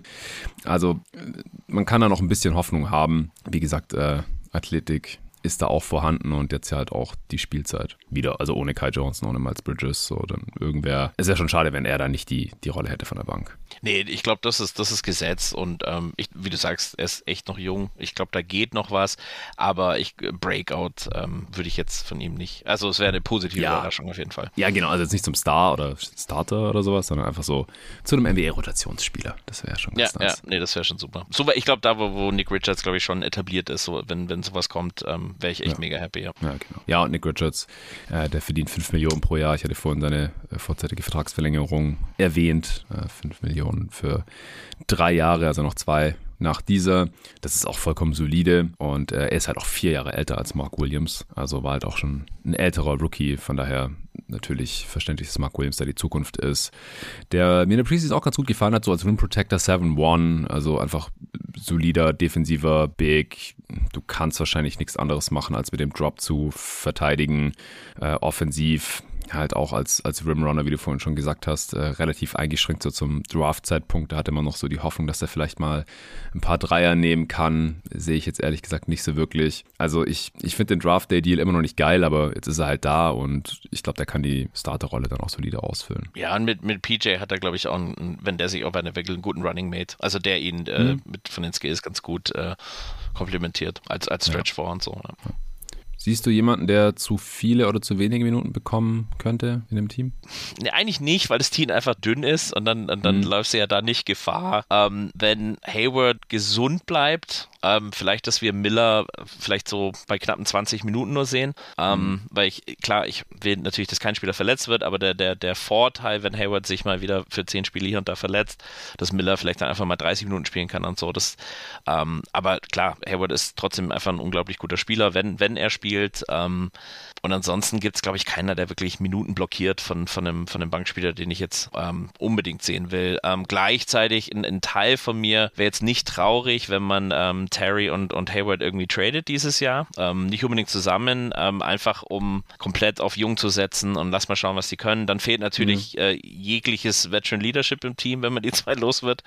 Aber ähm, ja, das, das wäre so ein Ding, wo ich vielleicht nicht traurig, also quasi nicht, dass die zu viele Minuten nehmen, aber wenn die jetzt oder einer von den zwei ähm, bis Februar getradet wird ähm, und man dadurch, je nachdem, was zurückkommt, muss man auch natürlich ähm, einkalkulieren. Aber wenn man dann einfach den, den, diesen doch sehr jungen Kader einfach äh, Minuten gibt, um, um sich zu beweisen, Fehler zu machen, weil ich glaube, es liegt jetzt, äh, die Erwartungen sind jetzt nicht super hoch für die kommende Saison und dann ist das für mich die perfekte Saison. Einfach äh, let the young guns play. Ich glaube, Teams wie Portland werden ja schrecklich dieses Jahr, aber trotzdem will man Portland sehen, weil man einfach mhm. ähm, Simons und Shaden Sharp und, und, und uns gut sehen will, was die können und jetzt, jetzt, äh, jetzt auch ähm, ähm, äh, Aiden, aber ja, und, und so sehe ich halt Charlotte auch so. Liebe, ja, ich muss jetzt Terry und Hayward, ich habe den jetzt vielen Saison zugeschaut, ich mag beide, die sind okay. Ähm, Hayward natürlich eine riesen Enttäuschung durch die Verletzungen. Terry hat, glaube ich, das also geliefert, wofür sie ihn geholt haben, aber ja, ja so I've, I've, seen enough of them und, ja. und wäre jetzt nicht traurig, wenn die ein paar Minuten weniger spielen, was wahrscheinlich nicht passieren wird, aber wenn, wenn einer von denen getradet wird, dass man einfach ja jüngeren Spielern einfach mehr Minuten gibt. Ja. Das wäre so in dem Punkt das Einzige. Ja, ich denke auch, dass sie da flexibel sind. Also, weil sie jetzt halt auch nicht die Spieler haben, die da so schrecklich blockiert werden. So Bryce McGowns und Nick Smith Jr., halt, Amari Bailey, vielleicht. Booknet nochmal ausprobieren, aber da sind wir eh beide raus. Also, sie haben da jetzt nicht so die krassen Talente auf der Bank. Ich glaube, Brent Miller wird so oder so auf seine Minuten kommen einfach weil genug da sind und es einfach nicht so die, die Alternativen gibt. Also wir gehen ja auch von einer Hayward-Verletzung aus. Und, und das Bridges nicht spielt, weil theoretisch könnte er genau. noch spielen, aber dann, ja. dann wird es also durch, enger. Dadurch, also einfach dadurch, dass Jones entlassen wurde, vielleicht hätte er gespielt, vielleicht nicht. Der die ersten paar Jahre, der hat es auch nicht schrecklich überzeugt. Aber vor allem durch Bridges, der hätte halt wahrscheinlich seine 35 Minuten oder 32 mindestens pro Spiel gezockt und die sind jetzt einfach frei und müssen auf irgendwelche Leute verteilt werden, die diese Minuten sonst nie bekommen hätten. Und ja, ich, ich sehe halt, wenn dann nur Leute, die zu viele Minuten in Anführungsstrichen bekommen, falls man Spiele gewinnen möchte, was ich denke eigentlich auch das Ziel ist, sonst hätte man auch nie Clifford als Coach geholt oder so. Ja, sehe ich auch. Aber so. ja, also Nilikina, so der sollte halt bei einem Team, das gewinnen will, keine 20 oder mehr Minuten spielen und auch Spieler dahinter halt, also die Rookies halt auch nicht und auch, ich habe jetzt gerade den Case für den Breakout von JT Thor gemacht, aber halt als Backup, ja, der sollte wahrscheinlich keine 25 Minuten äh, spielen. McGowns, vielleicht bekommt Edmund Sam noch einen Roster-Spot, jetzt äh, wäre irgendwie einer übrig eigentlich. Also ja, wenn, dann spielen halt Spieler zu viele Minuten, wenn man gut sein möchte, die dieser Rolle einfach noch nicht gewachsen sind. Also ich finde, die Hornets sind jetzt halt kein Team, die das Problem haben, dass sie schrecklich viele junge Talente auf der Bank haben und man sagt, ja, eigentlich sollten die die ausprobieren und entwickeln und so, aber die haben so viele Veterans, die müssen sie erst wegtraden. So die Dynamik gibt es da gar nicht so nee, wirklich. Stimmt, ja. Ja. Okay. Ansonsten, was den Spielstil angeht. Die Hornets haben letzte Saison eine relativ schnelle offensive Pace gehabt. Ich denke, das wird mit mehr Spielen mit LaMelo Ball auch eher wieder der Fall sein. Äh, ansonsten ist es äh, ein bisschen ein Fail, aber ich gehe davon aus, weil letzte Saison hatten sie ja schon die sechstschnellste offensive Pace. Ähm, Im Halbfeld habe ich auch gerade schon ein bisschen die Defizite von LaMelo Ball in der Offense angesprochen. So, dann, wenn die Zone halt voll ist und die Defense mal steht, dann wird es schwieriger für ihn, was zu kreieren. Ich denke, sie werden relativ viele Dreier nehmen. Viel Pick and Roll halt dann mit, mit den Bigs. Man wird immer einen echten Big drauf haben wahrscheinlich. Also ich finde so, ich glaube, da haben wir letztes Jahr in der Preview auch drüber gesprochen, so PJ Washington auf der 5 Lineup ist eigentlich ganz interessant, aber unter Clifford sieht man das halt normalerweise eigentlich nicht, weil äh, darunter dann halt die Defense leider. Also offensiv ist dann natürlich potent, man kann dann theoretisch irgendwie Five Out spielen, aber... Ich, ich glaube, dafür hätten sie Bridges auch gebraucht, um, um PJ hm, auf die stimmt, 5 zu genau. setzen. So. Und ohne Bridges, also ich dachte auch, das, das wäre vielleicht eine coole, coole Running Gun Lineup, aber und er kann es ja machen, er hat es ja auch bewiesen, also PJ Washington. Aber ohne Bridges, ähm, ich ja, sehe ich es nicht mehr. Also ich glaube schon, dass, dass Richards oder, oder Mark Williams fast immer auf dem Court sein werden. Ja, also theoretisch könnte man dann halt mit Miller und Hayward auf den Forward Spots und dann mit Rosier und Lamello. Aber ich denke halt, dass Clifford die Defense dann zu wichtig ist. Dafür brauchst du halt Size, du brauchst die Rim Protection. Die kann PJ Washington in dem Maße nicht liefern, wie jetzt Mark Williams oder auch Nick Richardson. Deswegen glaube ich auch nicht, dass wir das sehen werden. Hast du noch was zum, zum Stil? Irgendwas, was du dir wünschen würdest, was du erwartest? Welche Stärken und ähm, Schwächen? Nicht wirklich. Also ich glaube, äh, genau, einfach die, die Hornets machen einfach Spaß wegen der Pace. Also ich glaube, wenn es eine Sache gibt, mhm. die, in Philly eher anstrengend ist, ist es halt die, die absolut langsame Pace durch, ja. äh, durch Harden in der Beat letzte Saison. Und das hast du äh, zwar letzte Saison nicht so oft genießen können, aber wenn, wenn, wenn die Hornets runnen, dann macht es einfach Spaß. Und die Pace ist die, ich glaube, die letzten drei Saisonen echt immer so Top Ten gewesen. Ja, ist einfach, ich glaube, mit Phoenix hat man sich in diesen Basketball verliebt und, und, und viele Teams wie, wie Golden State haben es perfektioniert. Aber ja, ich mag einfach Pace und schnelle Spiele. Und ähm, ja, wie du sagst, Halfcourt ist Mellow nicht mehr ganz so stark und, und seine Highlights, wenn du schaust, die sind eigentlich immer in, in, einem, in einem Running Offense halt. Ähm, mhm. Da, da er am besten und ähm, da, jetzt, jetzt bin ich noch trauriger, dass sie es gut nicht haben, aber Ja, ja wenn ich so überlege. Aber ich, ich, mein Brandon Miller, wie gesagt, auch gestern sein Fingerroll hier in dem Spiel gegen OKC, ein Preseason-Game, war echt schön. Mhm. Sonst hat er jetzt nicht so viel gemacht gestern, aber im vorletzten Spiel waren auch ein paar Highlights. Ja. Aber ja, ich glaube, wenn sie run, zumindest als, als Zuschauer ähm, bin ich da happy, aber natürlich haben sie in der zweiten Saisonhälfte oder seit dem letzten Drittel nach dem All-Star-Break ähm, auch bewiesen können, dass er, ähm, oder unter Clifford halt, ähm, hatten sie ja eine Top, Top 20 Defense, ganz knapp und ähm, ja, da denke ich mal mit dem, mit dem Rim, mit der Rim Protection von den Centern ist, ist es auch gesichert und ähm, aber ja, wenn, ich, ich bin auch nicht traurig, wenn sie dann wirklich doch mal ein paar Mal, ich erwarte es nicht, aber wenn sie Small mit PJ spielen, ich glaube, dass es ähm, vom Zuschauen her äh, wird es auf jeden Fall unterhaltsam sein, sagen wir so. Ja, ich könnte mir vorstellen, dass sie ein bisschen mehr Dreier nehmen als letztes Jahr, auch weil Lamello mehr spielt und der halt äh, oft drauf fällt, wie schon erwähnt. Und äh, letztes Jahr haben sie zu den zehn Teams mit der niedrigsten Dreierrate gehört. Also knapp 33 Prozent ihrer Würfe waren von Downtown. Das ist heutzutage halt der zehnt schlechteste Wert. Und wenn mich alles täuscht, vor zwei Jahren, als sie 43 Siege hatten, da waren sie, was das Dreiergeballer angeht, noch ziemlich weit oben mit dabei. Also da hatten sie auch ganz gute Quoten. Das war letztes Jahr äh, auch nicht mehr so der Fall. Ich kann mir halt vorstellen, dass das auch so ein bisschen Erfolgsrezept wäre. Ja, genau. Rosier letztes Jahr nur 33 Prozent. Uber hätte ich vorhin schon gesagt mit seinen knapp 32 Prozent. Gordon Hayward auch nur 32,5 Prozent.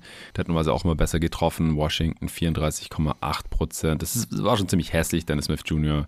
Äh, unter 22 Prozent. Also sie hatten eigentlich außer Lamello in seinen 36 Spielen niemanden, der viel gespielt hat und gut die Dreier getroffen hat. Ja, das ist natürlich auch rough dann. Dann hat man halt auch relativ schnell die schlechteste nee. Offense.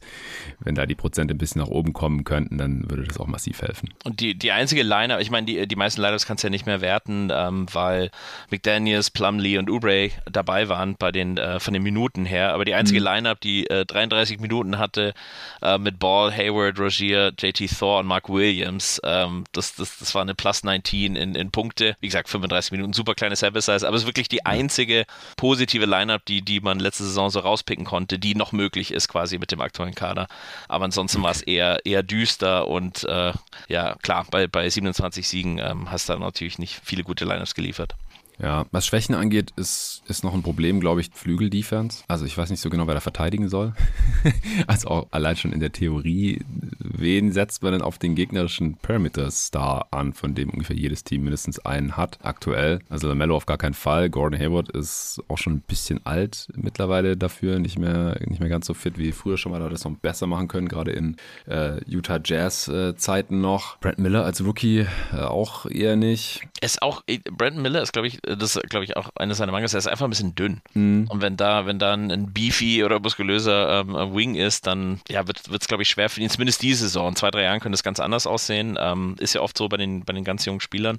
Ähm, ja, Cody Martin vielleicht, aber an, ansonsten bin ich bei dir. Also so, so den, den Wing im anderen Team zu verteidigen, ist, ist, ist eher ein bisschen mau bei den Hornets, ja. Ja, Point of Attack darf wahrscheinlich dann Rosier machen. Äh, was er seit Charlotte ist auch nicht mehr so toll gemacht hat. Also auch hier, dann muss Nilikina wahrscheinlich spielen spielen. Also von der Bank dann halt irgendwie das ein bisschen machen. Martin ja. ein bisschen. Also das ist echt schwierig. Also da, da wird Mark Williams alle Hände voll zu tun haben, den Ring nee, definitiv, ja. zu beschützen. Also wie gesagt, ich glaube, dass Steve Clifford Teams defensiv tendenziell immer überperformen und sie das dann schon irgendwie ein bisschen hinkriegen werden. Aber so individuell betrachtet habe ich mich vorhin echt gefragt, so, okay, wie, wie genau wollen sie das eigentlich machen? Das wird schwierig. Ja, den, den, den fehlt auf jeden Fall der eine athletische Wing, definitiv, ja. Also der, der halt auch defenden kann, ja. Ja, äh, Kelly Oubre konnte das letzte Saison noch so, so ein bisschen machen, wenigstens.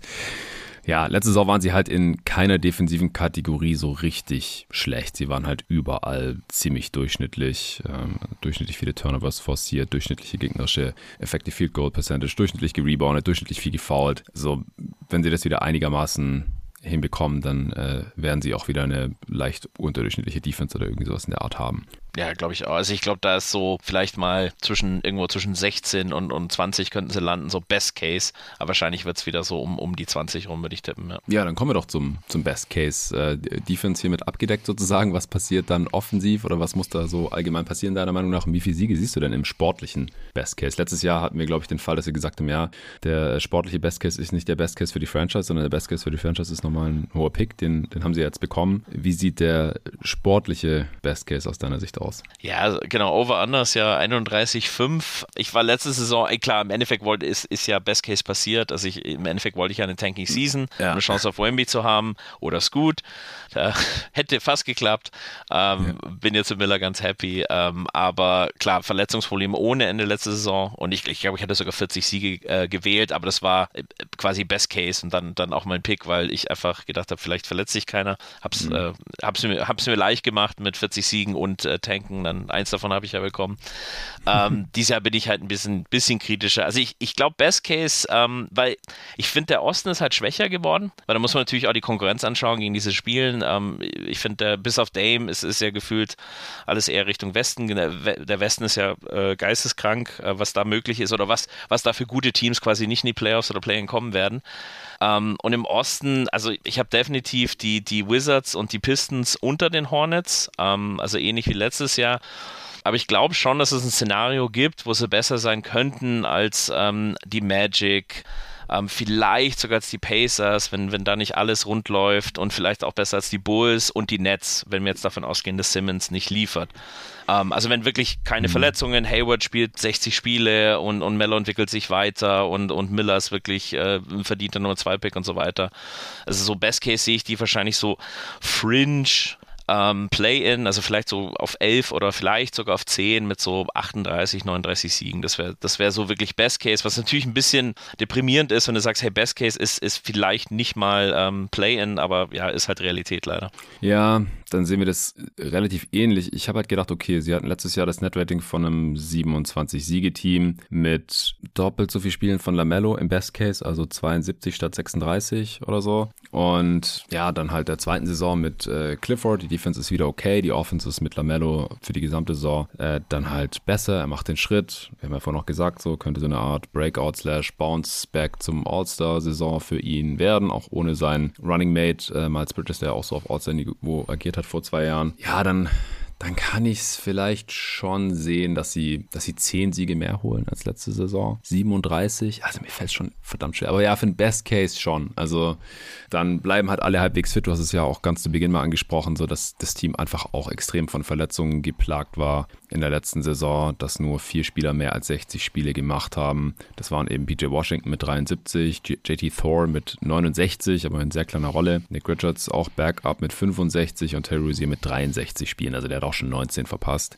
Und ansonsten, Plumlee und McDaniels wurden weggetradet. Dennis Smith Jr. hat 54 gemacht, also auch weg. Gordon Hayward hat 50 gemacht, also 32 verpasst. Kelly Oubre hat 48 gemacht.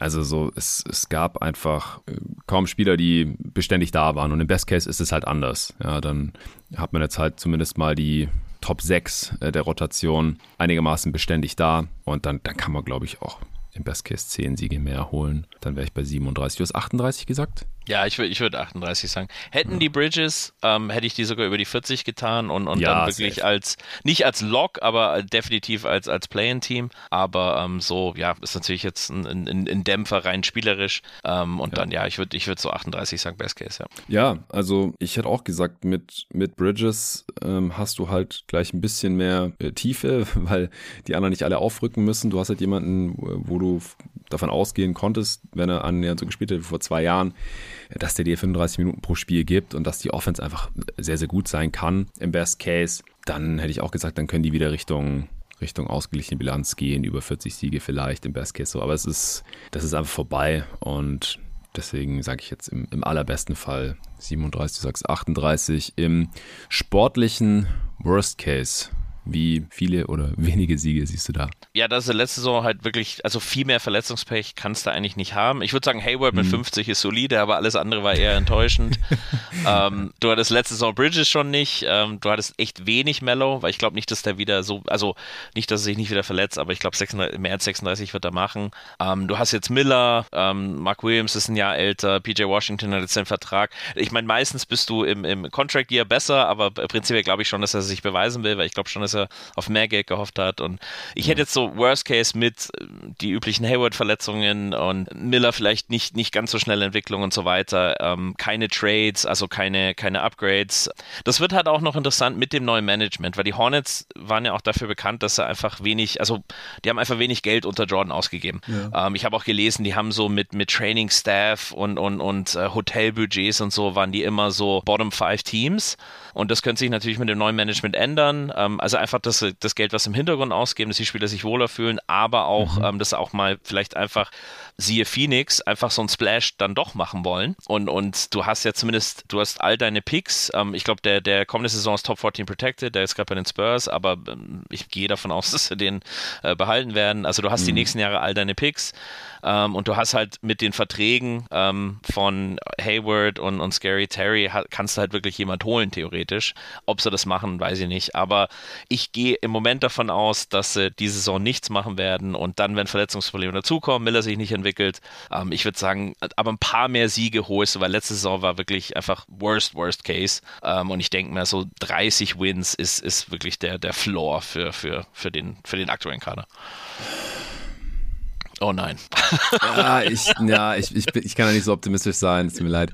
Also klar, letzte Saison war wahrscheinlich so sportlicher Worst Case. Ich könnte jetzt nochmal irgendwo in meinen Dokumenten graben und gucken, was wir da gesagt haben im Worst Case, aber wahrscheinlich war es nicht viel schlechter als die 26 Siege, nee, 27 Siege, sorry, die sie hatten. Aber ich glaube halt, dass, dass dieser Worst Case wieder eintreten könnte. Also im, im schlechtesten Fall verpasst halt Lamello, weil es halt wiederkehrende Probleme sind und er kann irgendwie einfach leider nicht fit bleiben. Wieder ungefähr die Hälfte der Saison und sie sind halt noch dünner Szene als letzte Saison, zumindest zu Saisonstart. Noch mehr junge Spieler drin, die man wahrscheinlich irgendwie spielen lassen muss, weil man gar nicht so viele Alternativen hat. Und im Worst Case äh, ja, verpasst Hayward auch die halbe Saison. Und ja, Mark Williams und Brandon Miller sind dann da als Starter einfach der Aufgabe noch nicht ganz gewachsen. Äh, PJ Washington, Terrorisier könnte es leider dann auch nicht richten. Also ich glaube im Worst Case und in dieser Liga halt auch, es gibt halt fast keine schlechten Teams. Und irgendwelche Teams ja, werden dann unfreiwillig schlecht sein und viel mehr verlieren, als sie ja, wollen. Ja. Weil wer tankt denn? Im Osten eigentlich nur die Wizards und im Westen keine Ahnung. Also vielleicht die Blazers, wenn die noch Brock. Ja, ich würde sagen, genau, das, das sind die einzigen Teams,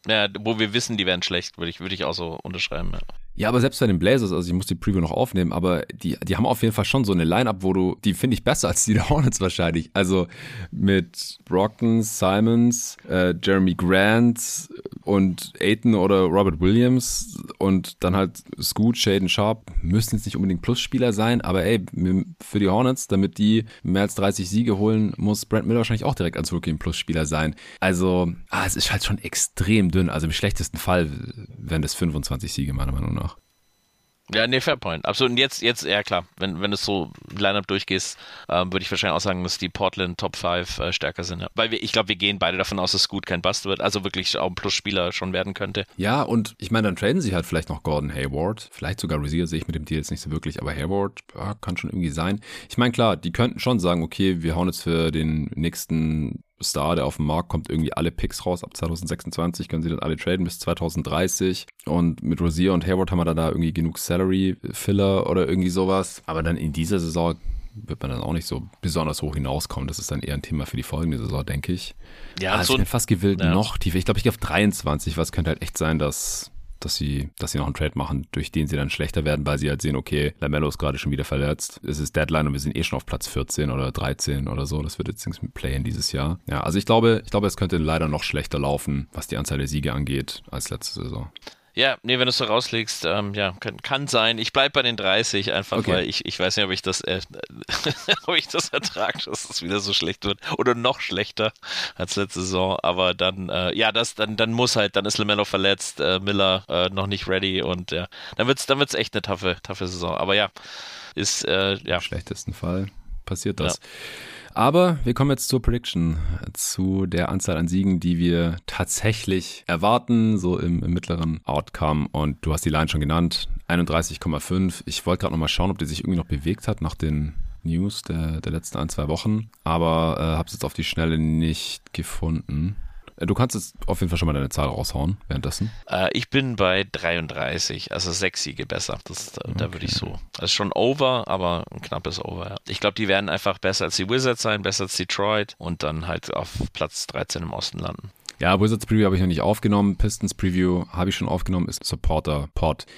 Jedenfalls, die Pistons da war ich mir halt nicht sicher, wen die jetzt so genau spielen lassen. Die haben auf jeden Fall auch die Möglichkeit, ziemlich destruktive Lineups aufs Feld zu schicken und das traue ich Monty Williams auch zu, also im negativen Sinne.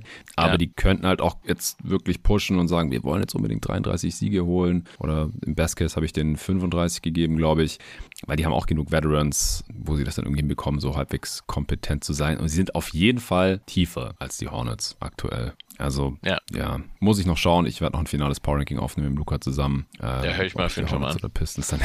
ja, danke. aber, aber dann wissen wir ungefähr, wo die Hornets landen, ja. Okay, ich habe jetzt hier 30,5 gefunden. Was war deine Zahl? 33? Ich würde 33 nehmen, ja. Jetzt. Okay, dann bist du so oder so over. Ja, ich muss auf jeden Fall undergehen. Ich, ich frage mich gerade nur, welche Zahl ich nehme. Ich glaube, ich nehme einfach die 30 glatt, dann bin ich knapp under. Ja, also ich glaube, sie wollen zu lange gewinnen, um wirklich schlecht zu sein, um dann irgendwie Richtung Worst Case zu gehen. Äh, solange halt Lamelo halbwegs fit bleibt, so, dann, dann ist es nämlich ein 30-Siege-Team. Ja. Hast du jetzt noch irgendwas zu deinen Charlotte Hornets? Ähm, nee, nicht wirklich. Also ein, ein Hot, Hot Take habe ich nicht. So, ich habe In-Season-Tournament angeschaut, da haben sie halt eine unglaublich taffe Gruppe. Auch, mhm. auch da habe ich wenig Hoffnung und ähm, ich glaube, wie du sagst, mit LaMelo, ich glaube, All-Star wäre so, so Best-Case-Szenario. Geil wäre natürlich so Fringe All-NBA, weil, äh, wie du sagst, wenn er All-NBA wird, wird es dann teuer für die Hornets. ähm, aber genau, ich, ich meine, ihr, ihr, Pick ist Top 14 protected. Ähm, ich glaube, den, den sollten sie sich holen. Äh, und dann die Salary Cap geht ja hoch. Die haben jetzt nicht so, also wenn, wenn Hayward auf the Books ist, ähm, ja, blicke ich auch eher nach vorne und ähm, will die jungen Spieler einfach diese Saison sehen. Und ja, so, vielleicht hat Miller eine Chance, aber dann ist es wahrscheinlich nur verletzungs leistungsbedingt ähm, Rookie of the Year zu gewinnen. Ähm, er hat natürlich aktuell, glaube ich, drei Spieler vor sich mit Chet, Wemby und Scoot. Ja. Ähm, und ich glaube, wenn, wenn er eine Chance haben will, dann, dann ist es traurigerweise, also äh, Wemby vielleicht einfach ähm, durch Load Management der Spurs mhm. und äh, Chet und Scoot wäre es wahrscheinlich eher verletzungsbedingt. Ähm, also natürlich will ich das nicht sehen, aber das, das wäre jetzt vielleicht so ein Hot Take, dass Miller Rookie the Year gewinnt. Ähm, genau, aber ja, sonst sehe ich da jetzt nicht mehr viel. Ich bin, bin einfach, ich, ich freue mich einfach Mellow wieder und, und ja, einfach Brandon Miller, um, um zu sehen, was der kann, so in der NBA. Das sind so meine, die zwei Sachen, auf die ich mich freue für die kommende Saison. Ja, ich hoffe, dass es einfach mit dem Team bergauf geht. Als du vorhin gesagt hast, dass die Hornets bisher immer so knausrig waren. Kenny Atkinson hat doch den Coaching-Job im Nachhinein oder dann doch noch abgelehnt, nachdem er schon zugesagt hatte, weil die seine Assistants nicht bezahlen wollten, die er ganz gerne gehabt hätte. Irgendwas war da doch. Ja, die sind auch, äh, auch da auch in, in genau Coaching-Staff waren die Bottom Five in der NBA über die letzten zehn Jahre oder so. Also ähm, Geld ausgegeben. Also das ist schon crazy. Ja. Wenn du überlegst, was jetzt hier Nick Nurse hat, glaube ich, irgendwie so zwölf neue Coaches in Philly. Und äh, genau, ja, das ist schon, schon crazy so als, als, als, als Vergleich. Und dann, ja, allein wenn die jetzt mehr Geld ausgeben, ich glaube, das kann nur pos sich positiv aufs Team aufwirken in allen. Also ob es für Hotels ist, für, für mehr Coaching-Staff ähm, oder für, ja, einfach für, für, für Spieler reinholen. Ja. ja, Michael Jordan hat äh, kein einziges Mal Luxury Tax gezahlt. Nicht, dass die Hornets jetzt Contender waren und sie das dann irgendwie vom Gewinn der Meisterschaft abgehalten hätte, aber wie du schon sagst, es kann sich eigentlich nur positiv auswirken, wenn man da nicht mehr an allen Ecken und Enden spart, jetzt unter der neuen Ownership. Und ansonsten hoffe ich, dass sie einfach diese ganzen negativen Sachen hinter sich lassen können, äh, Miles Bridges hinter sich lassen können, dass das jetzt einfach abgehakt wird, endgültig. Äh, Kai Jones hinter sich lassen können. Ich hoffe, äh, dass beide die Hilfe bekommen, die sie benötigen. Äh, das er an der Stelle auch nochmal betont und dass auch Brent Miller nie wieder Probleme haben wird und äh, auch James Book Knight und so. Einfach, dass das alles in geordnete Bahnen kommt und dann wird das Sportliche mit der Zeit sicherlich auch besser werden, als wir das jetzt hier für die äh, kommende Saison erwarten. Nee, absolut. Genau. Einfach eine, eine, eine ruhige Saison. ja, das wäre doch mal ganz schön, oder? Das wäre doch mal ja, genau. ein Schritt in die richtige Richtung.